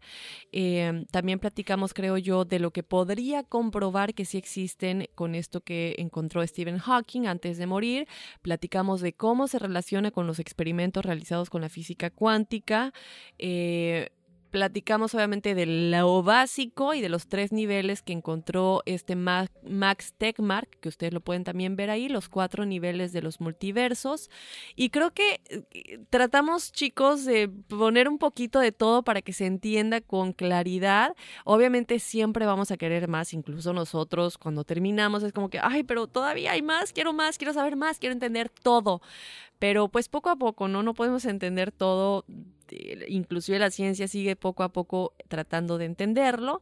Eh, pero creo que lo, lo, que me deja a mí este episodio es saber que hay un yo superior que tiene acceso a todos estos mundos y que están pasando en este momento en universos paralelos. Eh, y no solamente es espiritual, también es científico y buscar la conexión perfecta de estas dos cosas para pues para vivir en este universo la mejor manera que, que tú quieras vivir. No sé. ¿Sí? No, no es que siento que nos van a decir faltó y estoy tratando de decir sí, tratamos de poner todo. No, yo creo que está muy, bueno, a mi parecer, creo que lo que dices, tratamos de darles todo la, el, el, panorama completo y bueno, y es ya es cosa de que ustedes lo vayan ahí como que desmenuzando y diciendo, oh, pues sí, sí, esto, esto, esto, esto. Y ahí está. Un tema muy interesante. A lo mejor estaban esperando como que más experiencias de, como de tipo ciencia ficción, pero no, la ciencia, lo que dice Daphne siempre, la ciencia lo está comprobando y ahí está. Entonces, bueno, pues démosle, ¿qué te parece? Lectura. ¿Sí? Nos vamos que este. Bueno. Tenemos mensajillos. Tenemos muchísimos mensajes. Muchísimas gracias a toda la gente. Pero yo en este universo tengo que ir a hacer pipí. Ay, yo necesito café. y Horacio, tenemos mensajillos. Oigan, sí, muchísimos mensajes. Gracias, como siempre, a toda la gente que nos escribe a enigmas.univision.net. Qué bárbaros, qué buenos mensajes, Daphne. Oye, estábamos ahorita comprobando las, este, o comparando, perdón, las cortadas, ¿eh? Pues sí, están buenas. Pasaron el en dedo índice. Sí, el Nada dedo más que en la parte, bueno, yo en la parte interna y tú en la parte No, tú en la ¿no? parte, ajá, tú en la, yo en la parte, no, yo en la parte interna. No, yo también. Bueno, de No. hecho aquí abajo. Ah, no, Esa perdón, es la parte externa. Externa, hello. Y yo en la parte La interna. y otra cosa es que a mí me pasó en la mano izquierda y a ti en la derecha. Sí, ¿qué tal? ¿Qué tal? Todo invertido, pero lo mismo. Tan, tan, tan. Oigan, pues tenemos mensajes. Gracias en serio por escribirnos. Arrancamos con el primero, Dafne, ¿te parece? Yep. Dice, hola Dafne y Homero. Tan, tan, tan. ¿Sabe que soy Homero en otro universo acaso? dice, broma, Dafne y Horacio. Eh, dice, espero estén muy bien. Mi nombre es Gerardo Javier Portillo, solo tengo un apellido. Y mi fecha de nacimiento es 29 de septiembre del 84. Quisiera saber su numerología. Ahorita se la vamos a dar con mucho gusto. Soy del Salvador y me encanta su programa. Los escucho en Spotify y ya escuché todos los programas. He aprendido mucho a alimentar mi espíritu a partir de sus enseñanzas y estoy definitivamente con mucha sed de aprender y crecer más espiritualmente. Tengo una pregunta. Me encantan los gatos. En mi trabajo hay tres y mi turno de trabajo es de noche, de 11 de la noche a 7 de la mañana. Los gatos siempre están alrededor mío y me siento muy cómodo con ellos. Sin embargo, no parezco agradarle mucho a los perros. Mi abuela es una persona muy espiritual y ella me decía que los perros me ladran porque me ven una luz demasiado brillante. ¿Puede ser esto cierto? Los perros me gustan, pero me dan un poco de temor porque no sé cuál será su reacción cuando me ven. No todos son así, pero sí la mayoría. Es una curiosidad un poco tonta, pero bueno, no me considero una mala persona, pero sí he escuchado que los perros perciben la maldad en la gente, lo cual me pone un poco triste dado la reacción que tienen para conmigo. Bueno, muchas gracias y estoy seguro que este 2020 estaré escuchando muchísimos más podcasts suyos y sé que estaré escuchando muchos, muchos, muchos logros suyos a través de ellos. Eso me hace feliz, sonrío mientras escribo esto con la certeza que así será. Planeo escribirles de nuevo, me encanta su energía y vibras, me hacen sentir como en casa. Me despido por ahora, quedo a la expectativa de mi numerología. Muchos abrazos y saludos desde El Salvador. Vámonos, que aquí espantan. Ah, no. Lol. Literal LOL. escribió, ¿eh? Exacto. Escribió. No, gracias a, a Gerardo. Muy bonito, muy bonito los mensajes con, con el que, bueno, el mensaje con el que cierra. Lo mejor para ti también, mi estimado Gerardo. Eh, acerca de los gatos, bueno, le hemos comentado, ¿no? Son seres eh, pues muy espirituales, acompañan a la gente, por eso los egipcios tenían tanto este contacto con los gatos, porque precisamente eran como que eh, los guardianes de, ese, de esa puerta entre el mundo eh, en el que vivimos y el, el- ¿cuál sería la palabra? Bueno, el de los Sí, muertos, ¿no? Básicamente. No, no, no, no quisiera contradecir a tu abuela. A mí me gustan los perros. Me gustan los gatos. No, no tengo gatos en mi casa porque soy alérgico, pero sí he convivido con muchos gatos. Yo creo que son diferentes energías simplemente, ¿no, Dafne? Los perros, efectivamente, cuando ellos sienten la maldad en la gente, por eso le ladran, por eso se ponen de cierta forma. Pero no, simple y sencillamente, pues es un, un animal que no es compatible contigo. Además, eh, recordemos que para que un gato escoja un humano es difícil, chicos. Cuando un gato te escoge, de hecho muchas veces se dice que si ves un gato en la puerta de tu casa pidiéndote refugio o, ayuda de alguna manera, no lo ignores porque te escogió y si lo ignoras o no le o ayudas en lo que realmente puede escoger una casa permanente, si te escogió es por algo y el mundo espiritual te estaba dando una señal y tú la dejaste ir, ¿no?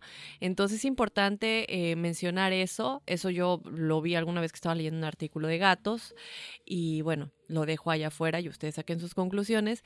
Pero como dice Horacio, ¿no? Lo de los perros, no te pongas triste y, y a lo mejor no es con todos los perros, a lo mejor te has topado con algunos que son agresivos y tal vez tú crees que solo contigo, pero como dijimos con el efecto, efecto la acción, mi efecto, la acción de observar, trata de cambiar tu percepción, trata de observarlo de otra manera y en efecto van a cambiar, va a cambiar la actitud de los perros para contigo y a lo mejor en el futuro te encuentras con perritos que no van a tener esa actitud para contigo, ¿no? Por ahora alégrate de que los gatos tienen esa actitud.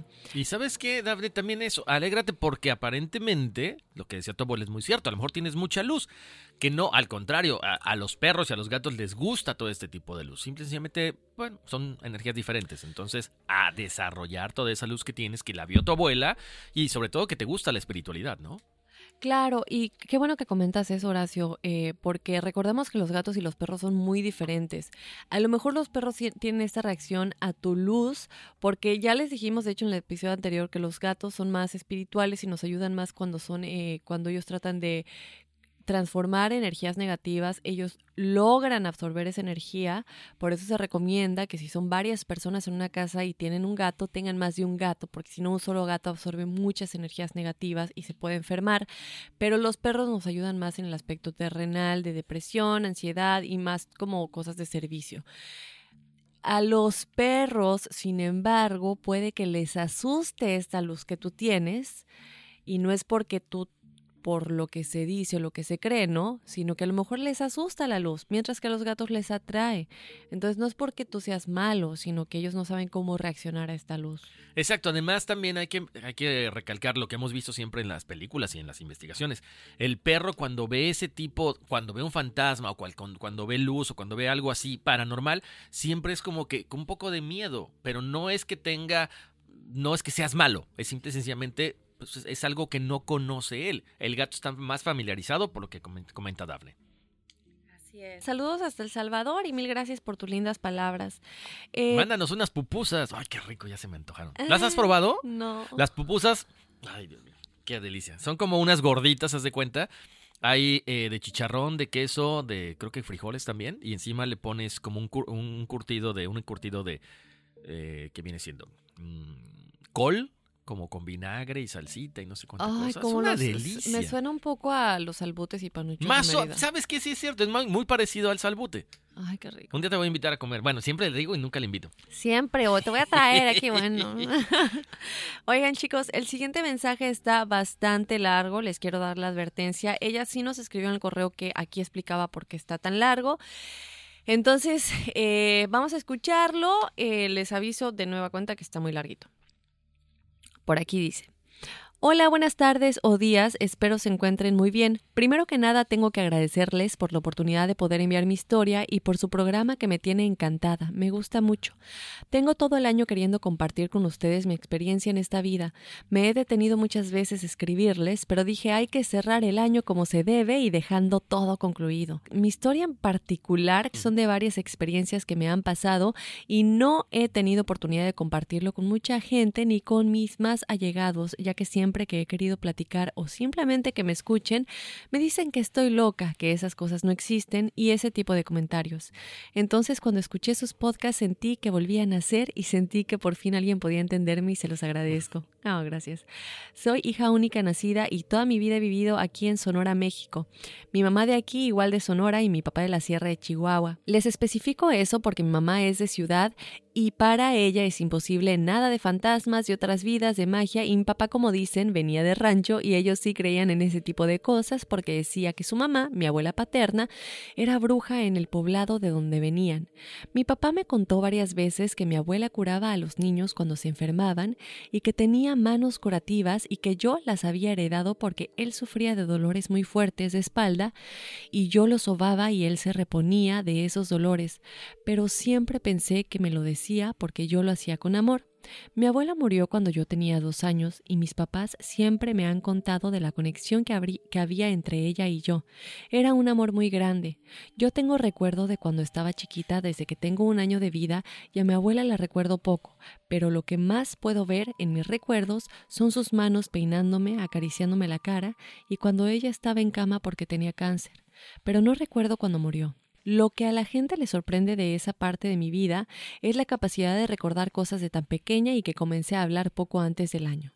Cuando crecí siempre me sentí protegida por mi abuela y cuando se acercaba el Día de Muertos yo me ponía a hacer el altar con lo que tenía en casa y recuerdo claramente verla pasar por los pasillos de mi casa con un vestido blanco largo y lo más curioso es que nunca tuve miedo, siempre me sentí protegida.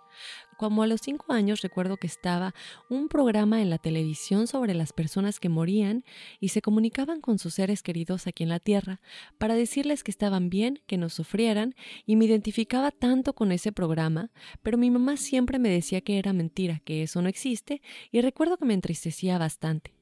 Cuando tenía siete años, como mi mamá trabajaba todo el día como mi papá, me dejaban con una tía y aquí en Sonora hace muchísimo calor, por lo que era necesario tener refrigeración en los cuartos y aquí en la casa teníamos un aire acondicionado que hacía mucho ruido y si alguien tocaba la puerta de la casa no escuchabas. Recuerdo que ese día ya era hora de que llegara mi mamá y estaba en el cuarto con mi tía cuando escuché que me gritaron en la puerta diciéndome hija, y clarito escuché que era mi mamá y salí a abrir y no había nadie afuera de mi casa. Pasaron las horas y llegó mi papá y mi mamá aún no se reportaba. Cuando llegó venía toda golpeada y sucia de su ropa. Nos comentó que había tenido un accidente, que le chocaron el carro. Ella, para no atropellar a otros, desvió el carro a un lado de la calle donde había un río. Cayó ahí y cuando iba cayendo, dice que vio su vida pasar rápidamente, como en las películas, y que gritó tan fuertemente mi nombre del miedo que tenía de morir sin despedirse, y fue en la hora que yo escuché que me hablaba afuera de la casa. Se lo comenté y me dijo que a lo mejor fue alguien más. No me creyó y yo le decía es nuestra conexión, pero ella seguía diciendo que eso no existía. Más adelante, cuando entré a la secundaria, tenía un maestro que desde que me vio me dijo que veía algo especial en mí y yo me moría de miedo. Pensaba que era algo malo o de esos profesores que se querían pasar con sus alumnas. Un día me citó en la biblioteca y le dije a mi mejor amiga que me acompañara y se escondiera detrás de unas bancas y si algo estaba mal, pues me ayudara. Pues nos sentamos el maestro y yo y me dijo que yo tenía una magia y que lo podía ver en mis ojos, que él quería saber qué más podía hacer y siendo sincera estaba muy asustada pero me explicó que él sabía que era un alma muy inteligente y que estaba reprimida, que necesitaba sacar todos mis dones, y yo seguía sin entender, y me dijo, yo sé que tú sabes ver el futuro y quiero que me digas qué es lo que ves en mi vida. Yo estaba aturdida con lo que él me decía y recuerdo llorar tanto que se me nublaba la vista, y mi amiga me vio llorar y fue corriendo y nos fuimos a la biblioteca. Le platiqué a mi amiga lo que había pasado y me dijo que no le hiciera caso. Recuerdo ese día andar pensativa sin querer comer y sobre todo conmocionada por no saber qué era lo que me decía el maestro. Estaba preocupada porque siempre he tenido sueños en los que pasan ciertas cosas y al otro día se cumplían. Y cuando tenía una pesadilla me daba pavor despertar y que se hicieran realidad y me puse a pensar ¿Cómo sabe mi maestro que esto me pasa? Pues pasaron varios días y de nuevo el maestro me buscó y me dijo que si podíamos hablar, a lo cual acepté de nuevo, pero ahora mi amiga estaría conmigo. Lo vi a la hora de la salida como al mediodía y empezamos a platicar de nuevo, insistiendo en que le dijera el futuro de él y le dije que yo no sabía cómo se hacía eso y me empezó a preguntar cosas de mi infancia y se sorprendía de que podía contarle cosas de cuando era muy pequeña y le platiqué mis sueños, además de que mi intuición era muy acertada y fue cuando poco a poco le fui diciendo cosas que veía en él y qué era lo que le iba a pasar. No sabía cómo lo estaba haciendo, pero eran pensamientos que venían a mi mente y se los decía y resultó algo sobre una esposa de él que se iban a vivir a otra ciudad y cosas de ellos dos, hasta que sentí un golpe de energía y casi caigo desmayada. No tenía nada de energía. Recuerdo que me llevaron a mi casa y dormí toda la tarde hasta el otro día y obviamente no podía decirle nada a mi mamá porque no quería un regaño. Fue una experiencia muy fuerte y rara. Seguí creciendo ya no le hablé a ese profesor nunca más hasta que supe que sí, se fue con su esposa a vivir a otra ciudad, y en las fotos se veían muy felices, así como yo lo había visto, pero sigo pensando que yo no tuve nada que ver y que fue solo suerte. En esa etapa mis sueños eran muy fuertes y tal cual lo que soñaba se cumplía al otro día, y era muy fuerte para mí. Además, para ese entonces me, me regalaron de Navidad un juego que se llama Esotérica de la marca Hasbro. No sé cómo le hice para que mi mamá aceptara comprármelo de Navidad. Si ella no creía en eso o por lo mismo lo compró porque era un juego. Recuerdo que traía un péndulo, un tablero, cartas de tarot y unos palillos. Siempre me han llamado la atención este tipo de temas, pero a esa edad no tenía ni idea de nada que tuviera que ver con magia y me sentía, como dicen, como pez en el agua. Era mi felicidad andar con las cartas y a todo mundo quería leerle las cartas, era en verdad muy feliz. En alguna ocasión recuerdo que le leía las cartas a una tía cuando sentí que mi primo le decía a su mamá que estaba bien. Mi primo había fallecido unos años antes y mi tía le lloraba mucho. Y recuerdo escuchar ruido en la casa de ella, pero lo más curioso era que no me daba miedo, y eso que soy muy miedosa. Después un amigo también fue mi cliente distinguido de leerle las cartas y siempre me decía, ya se me cumplió lo que me dijiste en la última tirada. No sé si era cierto, pero pues yo me quedaba tranquila siempre que lo decía para no hacerme sentir mal.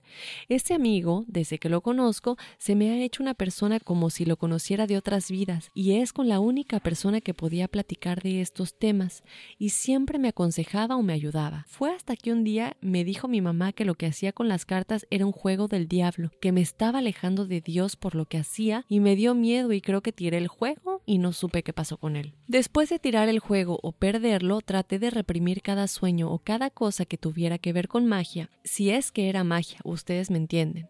Lo que haya sido, yo lo olvidé y lo bloqueé de mi vida y todo parecía fluir bastante bien, por lo que volví a pensar que todo siempre suerte o juego. Cuando entré a la universidad pasaba horas en mi escritorio haciendo mi tarea y recuerdo tener una caja con hojas de papel y un día estaba descansando cuando vi cómo se empezaron a mover esas hojas y dije yo creo que estoy cansada, mejor me duermo. En otra ocasión se me fueron cayendo las hojas, una por una como si un viento las tirara, pero no tenía una corriente de aire que lo hiciera de ahí cerca. Nunca encontré explicación. Meses después, en mi casa, había muchos problemas entre mis papás. Siempre había peleas y se sentía como el ambiente cargado de malas energías. En una ocasión mi papá y yo estábamos hablando y hablábamos de la muerte y le dije que si yo me moría primero no lo asustaría y si él se moría primero que me prometiera que no me iba a asustar desde el más allá. La siguiente semana mi papá intentó suicidarse y se tiró del segundo piso de la casa y estaba yo sola.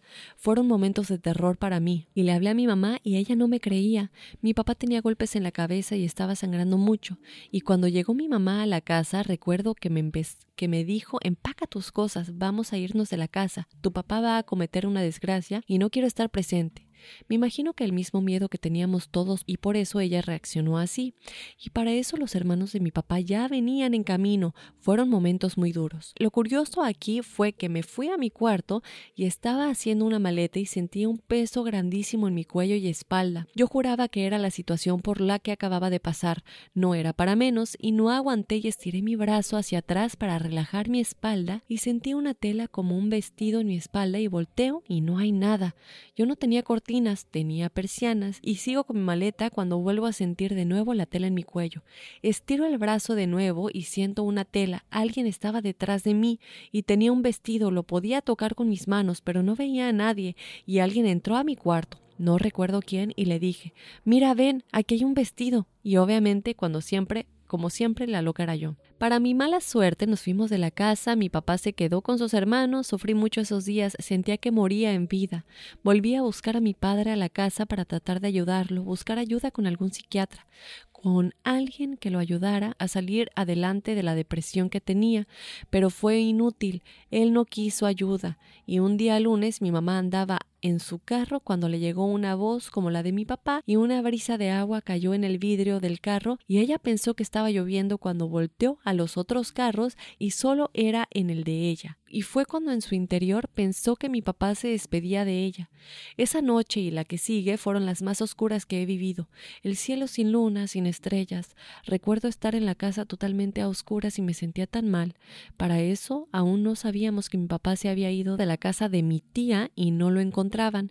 No nos querían decir para no asustarnos, pues el día siguiente, a mediodía, supimos que mi papá se había suicidado con una pistola y lo habían encontrado debajo de un árbol, con una Biblia y la foto de nosotros, y fue ahí que me sentí vacía, como si me hubieran arrancado una parte de mi alma. Cuando llegamos a la iglesia donde le estaban dando la misa, toqué el ataúd y sentí como que algo brincó dentro y yo recuerdo decirle a mi familia que él estaba vivo y que se había movido del ataúd, que lo revisaran, pero una vez más pienso que a lo mejor era mi sentir. Cuando fue momento de llevarlo al panteón, teníamos que pasar por una calle muy larga llena de árboles y yo iba viendo por la ventana esos grandes árboles cuando lo vi sentado en uno de ellos pero estaba dormido, pero sentí tanta impotencia porque no quisieron pararse, obviamente estaba alucinando según mi familia y de regreso a mi casa él ya no estaba en el árbol. Desde ese día nunca más volví a ver a mi abuela en los pasillos de la casa y mi papá ha cumplido el hecho de no venir a asustarme desde donde está. Pero lo he soñado muchas veces diciéndome que él está bien y que está tranquilo, y sea cierto o no, eso me tranquiliza a mí. Me tocó hablar con una psicóloga y no me creyó. Me dijo que el dolor que yo tenía durante toda mi vida era lo que me hacía ver o creer ese tipo de temas o cosas. En mi caso, acabo de terminar mi posgrado en ciencias y cuando llegué a estudiar el posgrado, todo mundo me decía que no existe Dios, que las cosas paranormales no existen, solo existe la química, la física, la biología, en el día a día explicando todo lo que acontece en la vida. Pero yo sí creo en Dios, creo en lo que puede hacer la ciencia y creo en esa vida después de esta vida. Cuando los descubrí fue como si llegara la luz después de la tormenta me sentí identificada y lo que siempre he querido tener a alguien con quien platicar sobre lo que ha pasado, ahora estoy de nuevo bloqueando y reprimiendo cualquier sentimiento sobre estos temas por temor a que como antes me digan que esos temas están mal, que me alejan de Dios, y es por eso que les agradezco mucho su programa. Les mando un fuerte abrazo y un saludo. Mil gracias por compartir tu experiencia y mil gracias porque pues obviamente para nosotros el hecho de que exista gente como tú también es una luz para nosotros porque sabemos que hay gente allá afuera que, que pues que comparte lo que a Horacio y a mí tanto nos apasiona y por eso creo que eh, logramos comunicar de la manera en lo que hacemos, ¿no? ¿no? No es nada más leer un guion, sino que realmente comunicar lo que a nosotros dos nos apasiona a gente como tú que también nos puedan, podamos tener ese intercambio. Lo segundo es que no importa lo que te digan. Si te dicen que la ciencia no tiene nada que ver con Dios, se equivocan. Tan fácil como ver todo lo que ya dijimos, todo lo que la ciencia está encontrando. Hay una escucha que nos escribe mucho en redes sociales y nos recomienda mucho a alguien que seguimos los dos horas y yo, que se llama Greg Braden, que lo busquen. Y Greg Braden habla es una de las personas que más habla de cómo la física ha encontrado a Dios. Y no es, obviamente no estamos hablando de Jesús, ni de la Virgen María, ni de religiones, ni de un señor grande con barba. Estamos hablando de la energía que es Dios.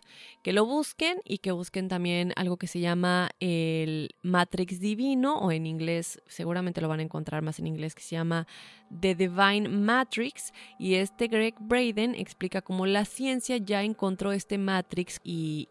Eh, pero... Pero pues es más que nada lo que tú sientes en tu interior. Em, quiero decir tu nombre, pero es que no, no, bueno, debe estar en el correo, pero mi querida y estimada enigmática, qué pena por lo que pasó con tu familia, lo lamentamos mucho. Pero gracias a Dios tú tienes todavía esta conexión con tu papá. Qué bueno que cumplió su promesa. Lo de que los que dicen que la ciencia comprueba que Dios no existe se equivocan porque es todo lo contrario. Y los resultados están ahí en estudios y en cosas físicas que se han comprobado. Exacto. Además, sabes que, Dafne, estos temas efectivamente no son para todos, ¿no? O sea, hay gente que te dice, no es cierto, eso no, eso están locos, o sea, son alucinaciones. Hasta la misma psicóloga se lo dijo. Entonces, cuando tú empiezas a rodearte de la gente correcta, empiezas a entender un poquito más de estos temas. La gente te va a decir, oye, te recomiendo este libro, oye, te recomiendo lo otro, oye, haz este experimento, haz esto. ¿Por qué? Porque entonces eh, toda esa gente que te está diciendo no existe, tú estás mal, tú estás incorrecto, todo lo estás inventando, esa gente va a ir desapareciendo porque empiezas a encontrar al más afines. Ahora, eh, si te das cuenta, has querido ponerlo en así como que en hold, o sea, olvidarlo. Ya no quiero. Eh, el hecho de que tú le digas a tu papá, preséntate y dime que estás bien, no es que te asuste. Lo que pasa es que lo hemos mencionado mucho cuando damos la numerología o cuando tocamos algún tema sobrenatural. Cuando no estamos familiarizados con algo nos da miedo. Cuando empiezas a leer y cuando empiezas a entender que ese don lo tienes por algo, es cuando empiezas a encontrarle un sentido no a, no, a la vida de los demás, porque no estás aquí para, para tratar de complacer a todo mundo, sino a tu vida. Se te aparece tu abuela. O sea, viste a tu papá en un árbol. O sea, tienes presentimientos, tienes sueños, tienes esto, tienes lo otro. O sea, es un don que Dios te dio. Entonces, si tú no lo estás desarrollando, precisamente por eso falta esa parte en tu vida que no estás cumpliendo, que no te llena, que dices, me siento vacía. Entonces, ¿cómo, ¿cómo hay que llenar ese vacío? Si te gusta, pues empezar a meditar. Si te gusta, empezar a juntarte con gente que le gusta este tipo de temas. Ser una persona un poquito más espiritual. No te vayas porque tú estudiaste una carrera universitaria, no significa que no creas en esto. ¿Por qué? Porque pues, lo, lo, está diciendo Dafne, lo estamos comentando aquí en el programa. La ciencia ya está avalando la presencia de Dios, ya está avalando muchas cosas. Entonces, Depende de ti el punto de vista en el cual lo quieras estudiar y desarrollar ese talento que tienes, o ese don, como le quieras llamar. No tengas miedo. Así es, Horacio. Y, y y tú lo has dicho, ¿no? Y por ejemplo, en la parte del tarot creo que es importante escuchar tu, tu input, porque bueno, mucha gente se dice, y lo hemos escuchado en muchísimos lugares, que leer el tarot es del diablo, ¿no?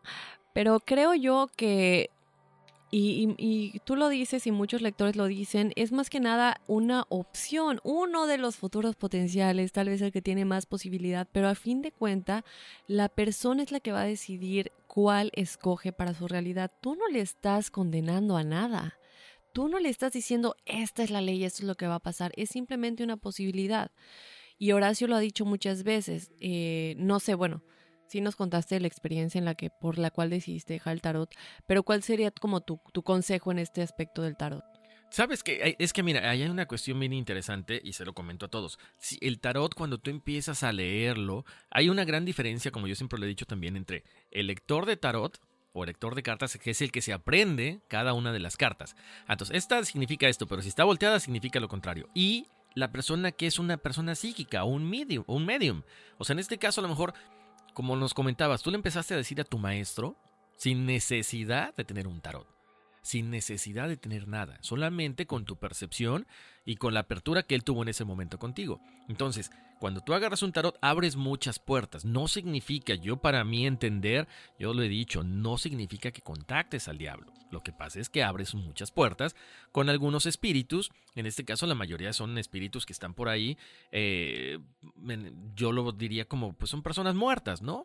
Porque de repente se aparecen, de repente te mueven las cosas, de repente te dicen cosas. Entonces no es una energía demoníaca, no, creo que no es una energía negativa, pero mucha gente le ha dado ese sentido, porque viene de, la época de las brujas, ¿no? Lo, hemos comentado cuando platicábamos de las brujas. Las brujas, ¿quiénes eran? Eran estas mujeres que tenían cierto, cierto conocimiento diferente de los demás. Ah, entonces no, esta es una bruja porque yo no entiendo lo que ella hace. No es malo. Todo depende del enfoque con que tú veas las cosas. Aparte, exacto, y esa es otra cosa que he aprendido, eh, ustedes saben, bueno, yo no sé mucho de tarot, ni trato siempre como de guiarme más con, con la ciencia, pero sí ya hemos dicho de que están conectados, porque son energías, y nos has dicho, ¿no? Cuando te comunicas con las cartas, realmente te estás comunicando con el yo superior de la persona a la que le estás leyendo, ¿no?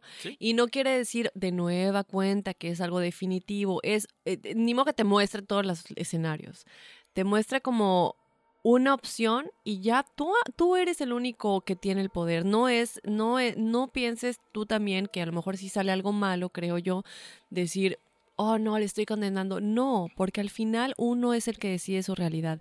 Tú le estás dando la opción y esa persona tiene que buscar cómo comunicarse con su yo superior para cambiar esa realidad si no le gusta lo que le salió en las cartas. Exacto, tú eres solamente un vehículo. Tú no vas a influir en lo que le dice la gente. Tú no vas a decir, toma esta opción porque es la mejor. No, tú le dices, ¿es esta o esta? Tú decides. Y si la persona te dice, ¿cuál debo escoger? Tú no puedes como lector decirle, esta es la mejor. No, es la que él decida a final de cuentas. Entonces, lo único que te recomiendo es lee mucho, trata de meditar, porque tienes ese don ahí y te va a ir muy bien, definitivamente, ¿no? No tengas miedo, que eso es lo que siempre yo les digo.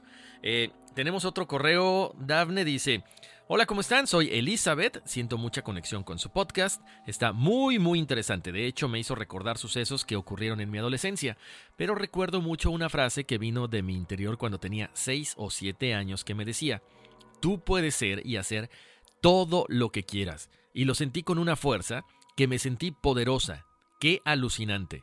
Ya de grande, una noche mi hermana estaba conversando en la puerta de mi casa con un amigo en común y enfrente estaban unos vecinos afuera de su casa conversando igual. Lo sorprendente para mí en ese momento es que yo estaba dormida desde la tarde, y ya eran como las seis de la tarde, cuando según yo me levanté, no sé cómo, pero me elevé por sobre mí y pude verme. Me dirigí hacia la puerta y por una rendija los vi cómo estaban vestidos, quiénes eran, escuché con claridad sus voces y risas, y luego regresé a recostarme nuevamente. Cuando mis hermanos entraron, me llamaron y no conseguí levantarme rápido, menos abrir los ojos, pero sí los escuchaba. Entonces le pregunté a mi hermana si ella había estado afuera, y bueno, sucede que me dijo todo lo que ya había visto yo. Me quedé sorprendida, anonadada. En fin, me pregunté varias veces qué fue lo que me ocurrió, qué hice, hasta que tuvo que pasar tiempo para lograr entender algo de ello. En otra ocasión estaba yo frente a una ventana del cuarto donde dormía que daba hacia la calle, empecé a ver una escena que se desarrollaba. Unos hombres con guardapolvo blanco, una señorita con cartera marrón, un miniván blanco con ventana delantera, y lo vi hasta que la señorita se dirigía hacia la izquierda. Bajé la mirada y seguí planchando ropas. Fue en cuestión de segundos que levanté la mirada hacia la calle y toda la escena comenzaba de nuevo, pero esta vez la vi desarrollarse más. Ya los hombres de guardapolvo blanco llevaban algo, llevaban algo y subieron al minivan. Eso sí fue bastante extraño para mí. No me cansé de sobarme los ojos, pero en fin, continué con mi rutina y creo que fue eso lo que me distrajo por mucho tiempo de vivir esas experiencias. Ahora de adulta me ocurre que mis familiares me llaman. Obviamente las voces de quienes escuché en su momento no viven cerca a mí, y a los días me entero que estaban muy mal. Entonces concluí que si vuelvo a escuchar que alguien me llama es que me avisa que esa persona se enfermará. Necesito más luces para poder entender lo que ocurre conmigo y cómo puedo trabajarlo para ayudar de alguna forma. Me gusta leer a Brian Weiss y fue una etapa de profundo dolor en mi vida. Tal vez en otra ocasión les cuente, lo cuente. Aprendí mucho en el dolor. Mi fecha de nacimiento es tal, mi esposo José y quiere también de sus hijos las numerologías, las vamos a dar en un ratito. Gracias por todo, sus voces son musicales, hay armonía en la comunicación con ustedes. Bueno, pues muchísimas gracias a Elizabeth. En este caso, pues es lo mismo, es muy parecido a lo que habíamos platicado con, con la enigmática anterior, ¿no, Dafne? Hay cierta, ciertos dones que tienen, hay cierto desconocimiento, no puedo decir qué miedo porque no, no lo conoce, pero entonces, una vez más, eh, Brian Weiss, pues es el padre de las regresiones, básicamente, ¿no? Eh, en este caso, es entender un poquito qué es lo que estamos haciendo, porque Brian Weiss, pues te cuenta eso, ¿no? Ok, tienes varias vidas, entiende qué estás haciendo en esta vida para que puedas eh, pasar a la siguiente, ¿no? No te quedes atorado. está bien que lo sigas leyendo, Elizabeth, pero ahora hay que entender por qué tienes este don, por qué a esos familiares que te llaman de pronto se enferman, como tú estás diciendo. ¿Qué hago? Pues meditar meditar, ponerte en contacto con tu guía espiritual, con tu yo superior, eh, contactar en diferentes universos, para que ellos te digan, sabes que esto es lo que tienes que hacer, vete por este camino, este es lo más fuerte para ti, y te va a ir muy bien, o sea, no tengas miedo. No tengas miedo, es algo, acuérdense, es algo que muchas veces ya tenemos dentro de nosotros, pero no lo hemos exteriorizado. Así es. Bueno, mil gracias por tu mensaje, Elizabeth, y por compartir con nosotros. Por aquí nos dice, hola amigos enigmáticos, mi nombre es Leslie Fajardo y mi fecha de nacimiento es para su numerología. Nos dice, quiero saber su opinión o si pueden ayudarme. Últimamente he tenido muchos problemas con mi familia. Conmigo vive mi mamá, mi hermano menor, mis dos hijas, mi esposo, y he estado teniendo problemas con ellos, muchos pleitos, gritos, un ambiente realmente malo. Pero hace unos meses atrás mi suegra, a ella le gusta mucho eso de las brujerías y todo eso. Pues ella hace unos meses me dijo que ahora que mi familia vivía conmigo, no quería que yo fuera a tratar mal a su hijo, y yo le dije que claro que no, que nosotros nos llevábamos muy bien, pues ella me dijo que si se enteraba que yo trataba mal a su hijo, ella iba a hacer que yo no pudiera vivir bien. Pues días después de dicha conversación con mi suegra, las cosas empezaron a ir mal. Empezaron los pleitos con mi esposo, pasamos dos o tres días bien y más de una semana sin hablarnos, y esto es así desde hace ya unos cuatro meses. No sé si me puedan ayudar o referirme a alguien que lo pueda hacer, ya que yo no conozco a nadie. De antemano les agradezco su ayuda y sí, soy enigmática de corazón. Y chicos, no se les olvide mi numerología. Es tan difícil todo eso de las brujerías. Son energías. Entonces, ¿cómo podemos contrarrestar estas energías? Con buenas energías. Si nos enfocamos en el problema, vamos a, vamos a seguir teniendo el problema. Enfócate en una solución. Eh, lo hemos comentado mucho aquí. ¿Quieres eh, romper las malas energías de tu vibra, de, tu casa, esas vibras? Porque en la casa siempre hay malas vibras. Si llega alguna persona con eh, estrés, con enojo, se peleó con la mujer o con la pareja y llegan a tu casa, se quedan esas vibras. Prende incienso prende incienso, prende una vela, eh, quema este palo santo que hemos comentado también que es muy bueno por cada una de las eh, habitaciones, por cada uno de los rincones, bañate con sal después de que te, o sea, te, van, te metes a bañar y después te da una, una, friega con sal en todo el cuerpo y todas esas, esas vibras se van a ir porque sí es conveniente limpiar nuestra casa de pronto de todas esas malas vibras. Si lo que te dijo tu suegra te, hace, te preocupa, no lo vuelvas a pensar porque también lo, comentábamos, ¿no, Dafne? Todas esas brujerías son pensamientos que nosotros adoptamos. Entonces te va a seguir haciendo daño siempre y cuando tú lo permitas. Bueno, pues e, ese es el último mensaje, Dafne. Eh, entonces, gracias como siempre a toda la gente que confía en nosotros, que nos piden un consejo. Lo comentamos siempre aquí que no somos expertos, ¿no? Siempre tratamos de darle una explicación y si hay algún experto, obviamente lo referimos con ellos. Lo que sí preocupense es por recomendarnos. no, ya saben, mucha gente nos, nos, nos manda correos, ¿no, Dafne? Oigan, ¿saben qué? Me encanta su podcast y ya lo recomendé con la gente del trabajo. Pues recomiéndenselo a todos sus amigos, compañeros de trabajo, de la escuela, familia, todos, hasta a sus enemigos, por si les da miedo también. Porque de repente dicen, es que te hablan de temas muy escabrosos. Es lo bonito. Sí, y aparte obviamente no leemos todos los correos, chicos, pero nos llegan unos mensajes tan bonitos. El otro día nos llegó un correo bien bonito que decía que tú y yo tenemos mucha luz.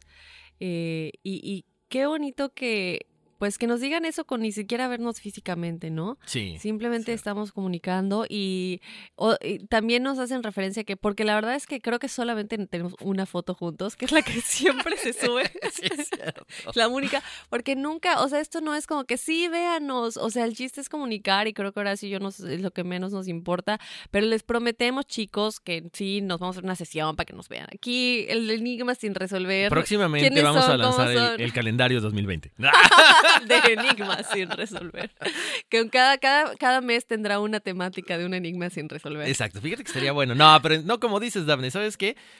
Eh, aparte, en, nosotros somos de México. En México no se acostumbraba mucho los locutores con una cosa con cara, ¿no? Tenías al locutor que hablaba en radio antes. Antes. Ahora ya es más como que celebridad, ¿no? Para mucha gente le, simboliza eso. Pero es lo bonito, que qué bueno que se queden con nuestras voces. Por ahí nos, nos dijeron también que nos habían hecho un Google. Ah, sí. Si alguien nos puso, no recuerdo ahorita el nombre, que no, no, no conocía sus caras, así que les tuve que hacer un Google. Ah. Espero que, que no te hayas decepcionado. y si te, pues es que es muy cómodo aquí sin que nos vean, así podemos estar eh, cómodos en pijama. En verano yo traigo mi espido, no, pero pero no, muchas gracias, porque en serio que esto lo hacemos con mucha pasión, pero con mucho cariño también, que es lo importante. Así es, entonces chicos, déjenos su, su, review, su calificación en Apple Podcast y que nos sigan en las redes sociales como Enigmas sin resolver en Instagram y Facebook. Eh, nos estaban preguntando que en dónde subimos los videos de las desapariciones. Están en Facebook chicos eh, porque compartimos el link de YouTube y eso es algo que no podemos hacer en Instagram. Entonces los videos del, del programa de las, de las famosas desapariciones los compartimos el link de YouTube en la página de Facebook. Una vez más les recuerdo, numerologías, esas van directamente al correo electrónico enigmas.univision.net. Todos sus comentarios en las redes sociales serán bien recibidos, pero ahí no damos lectura a las numerologías. ¿Y qué? ¿Ya? Ya. ¿Ya? ¿Ya de plano? Vámonos, señores, y aquí espantan. Uy, sí.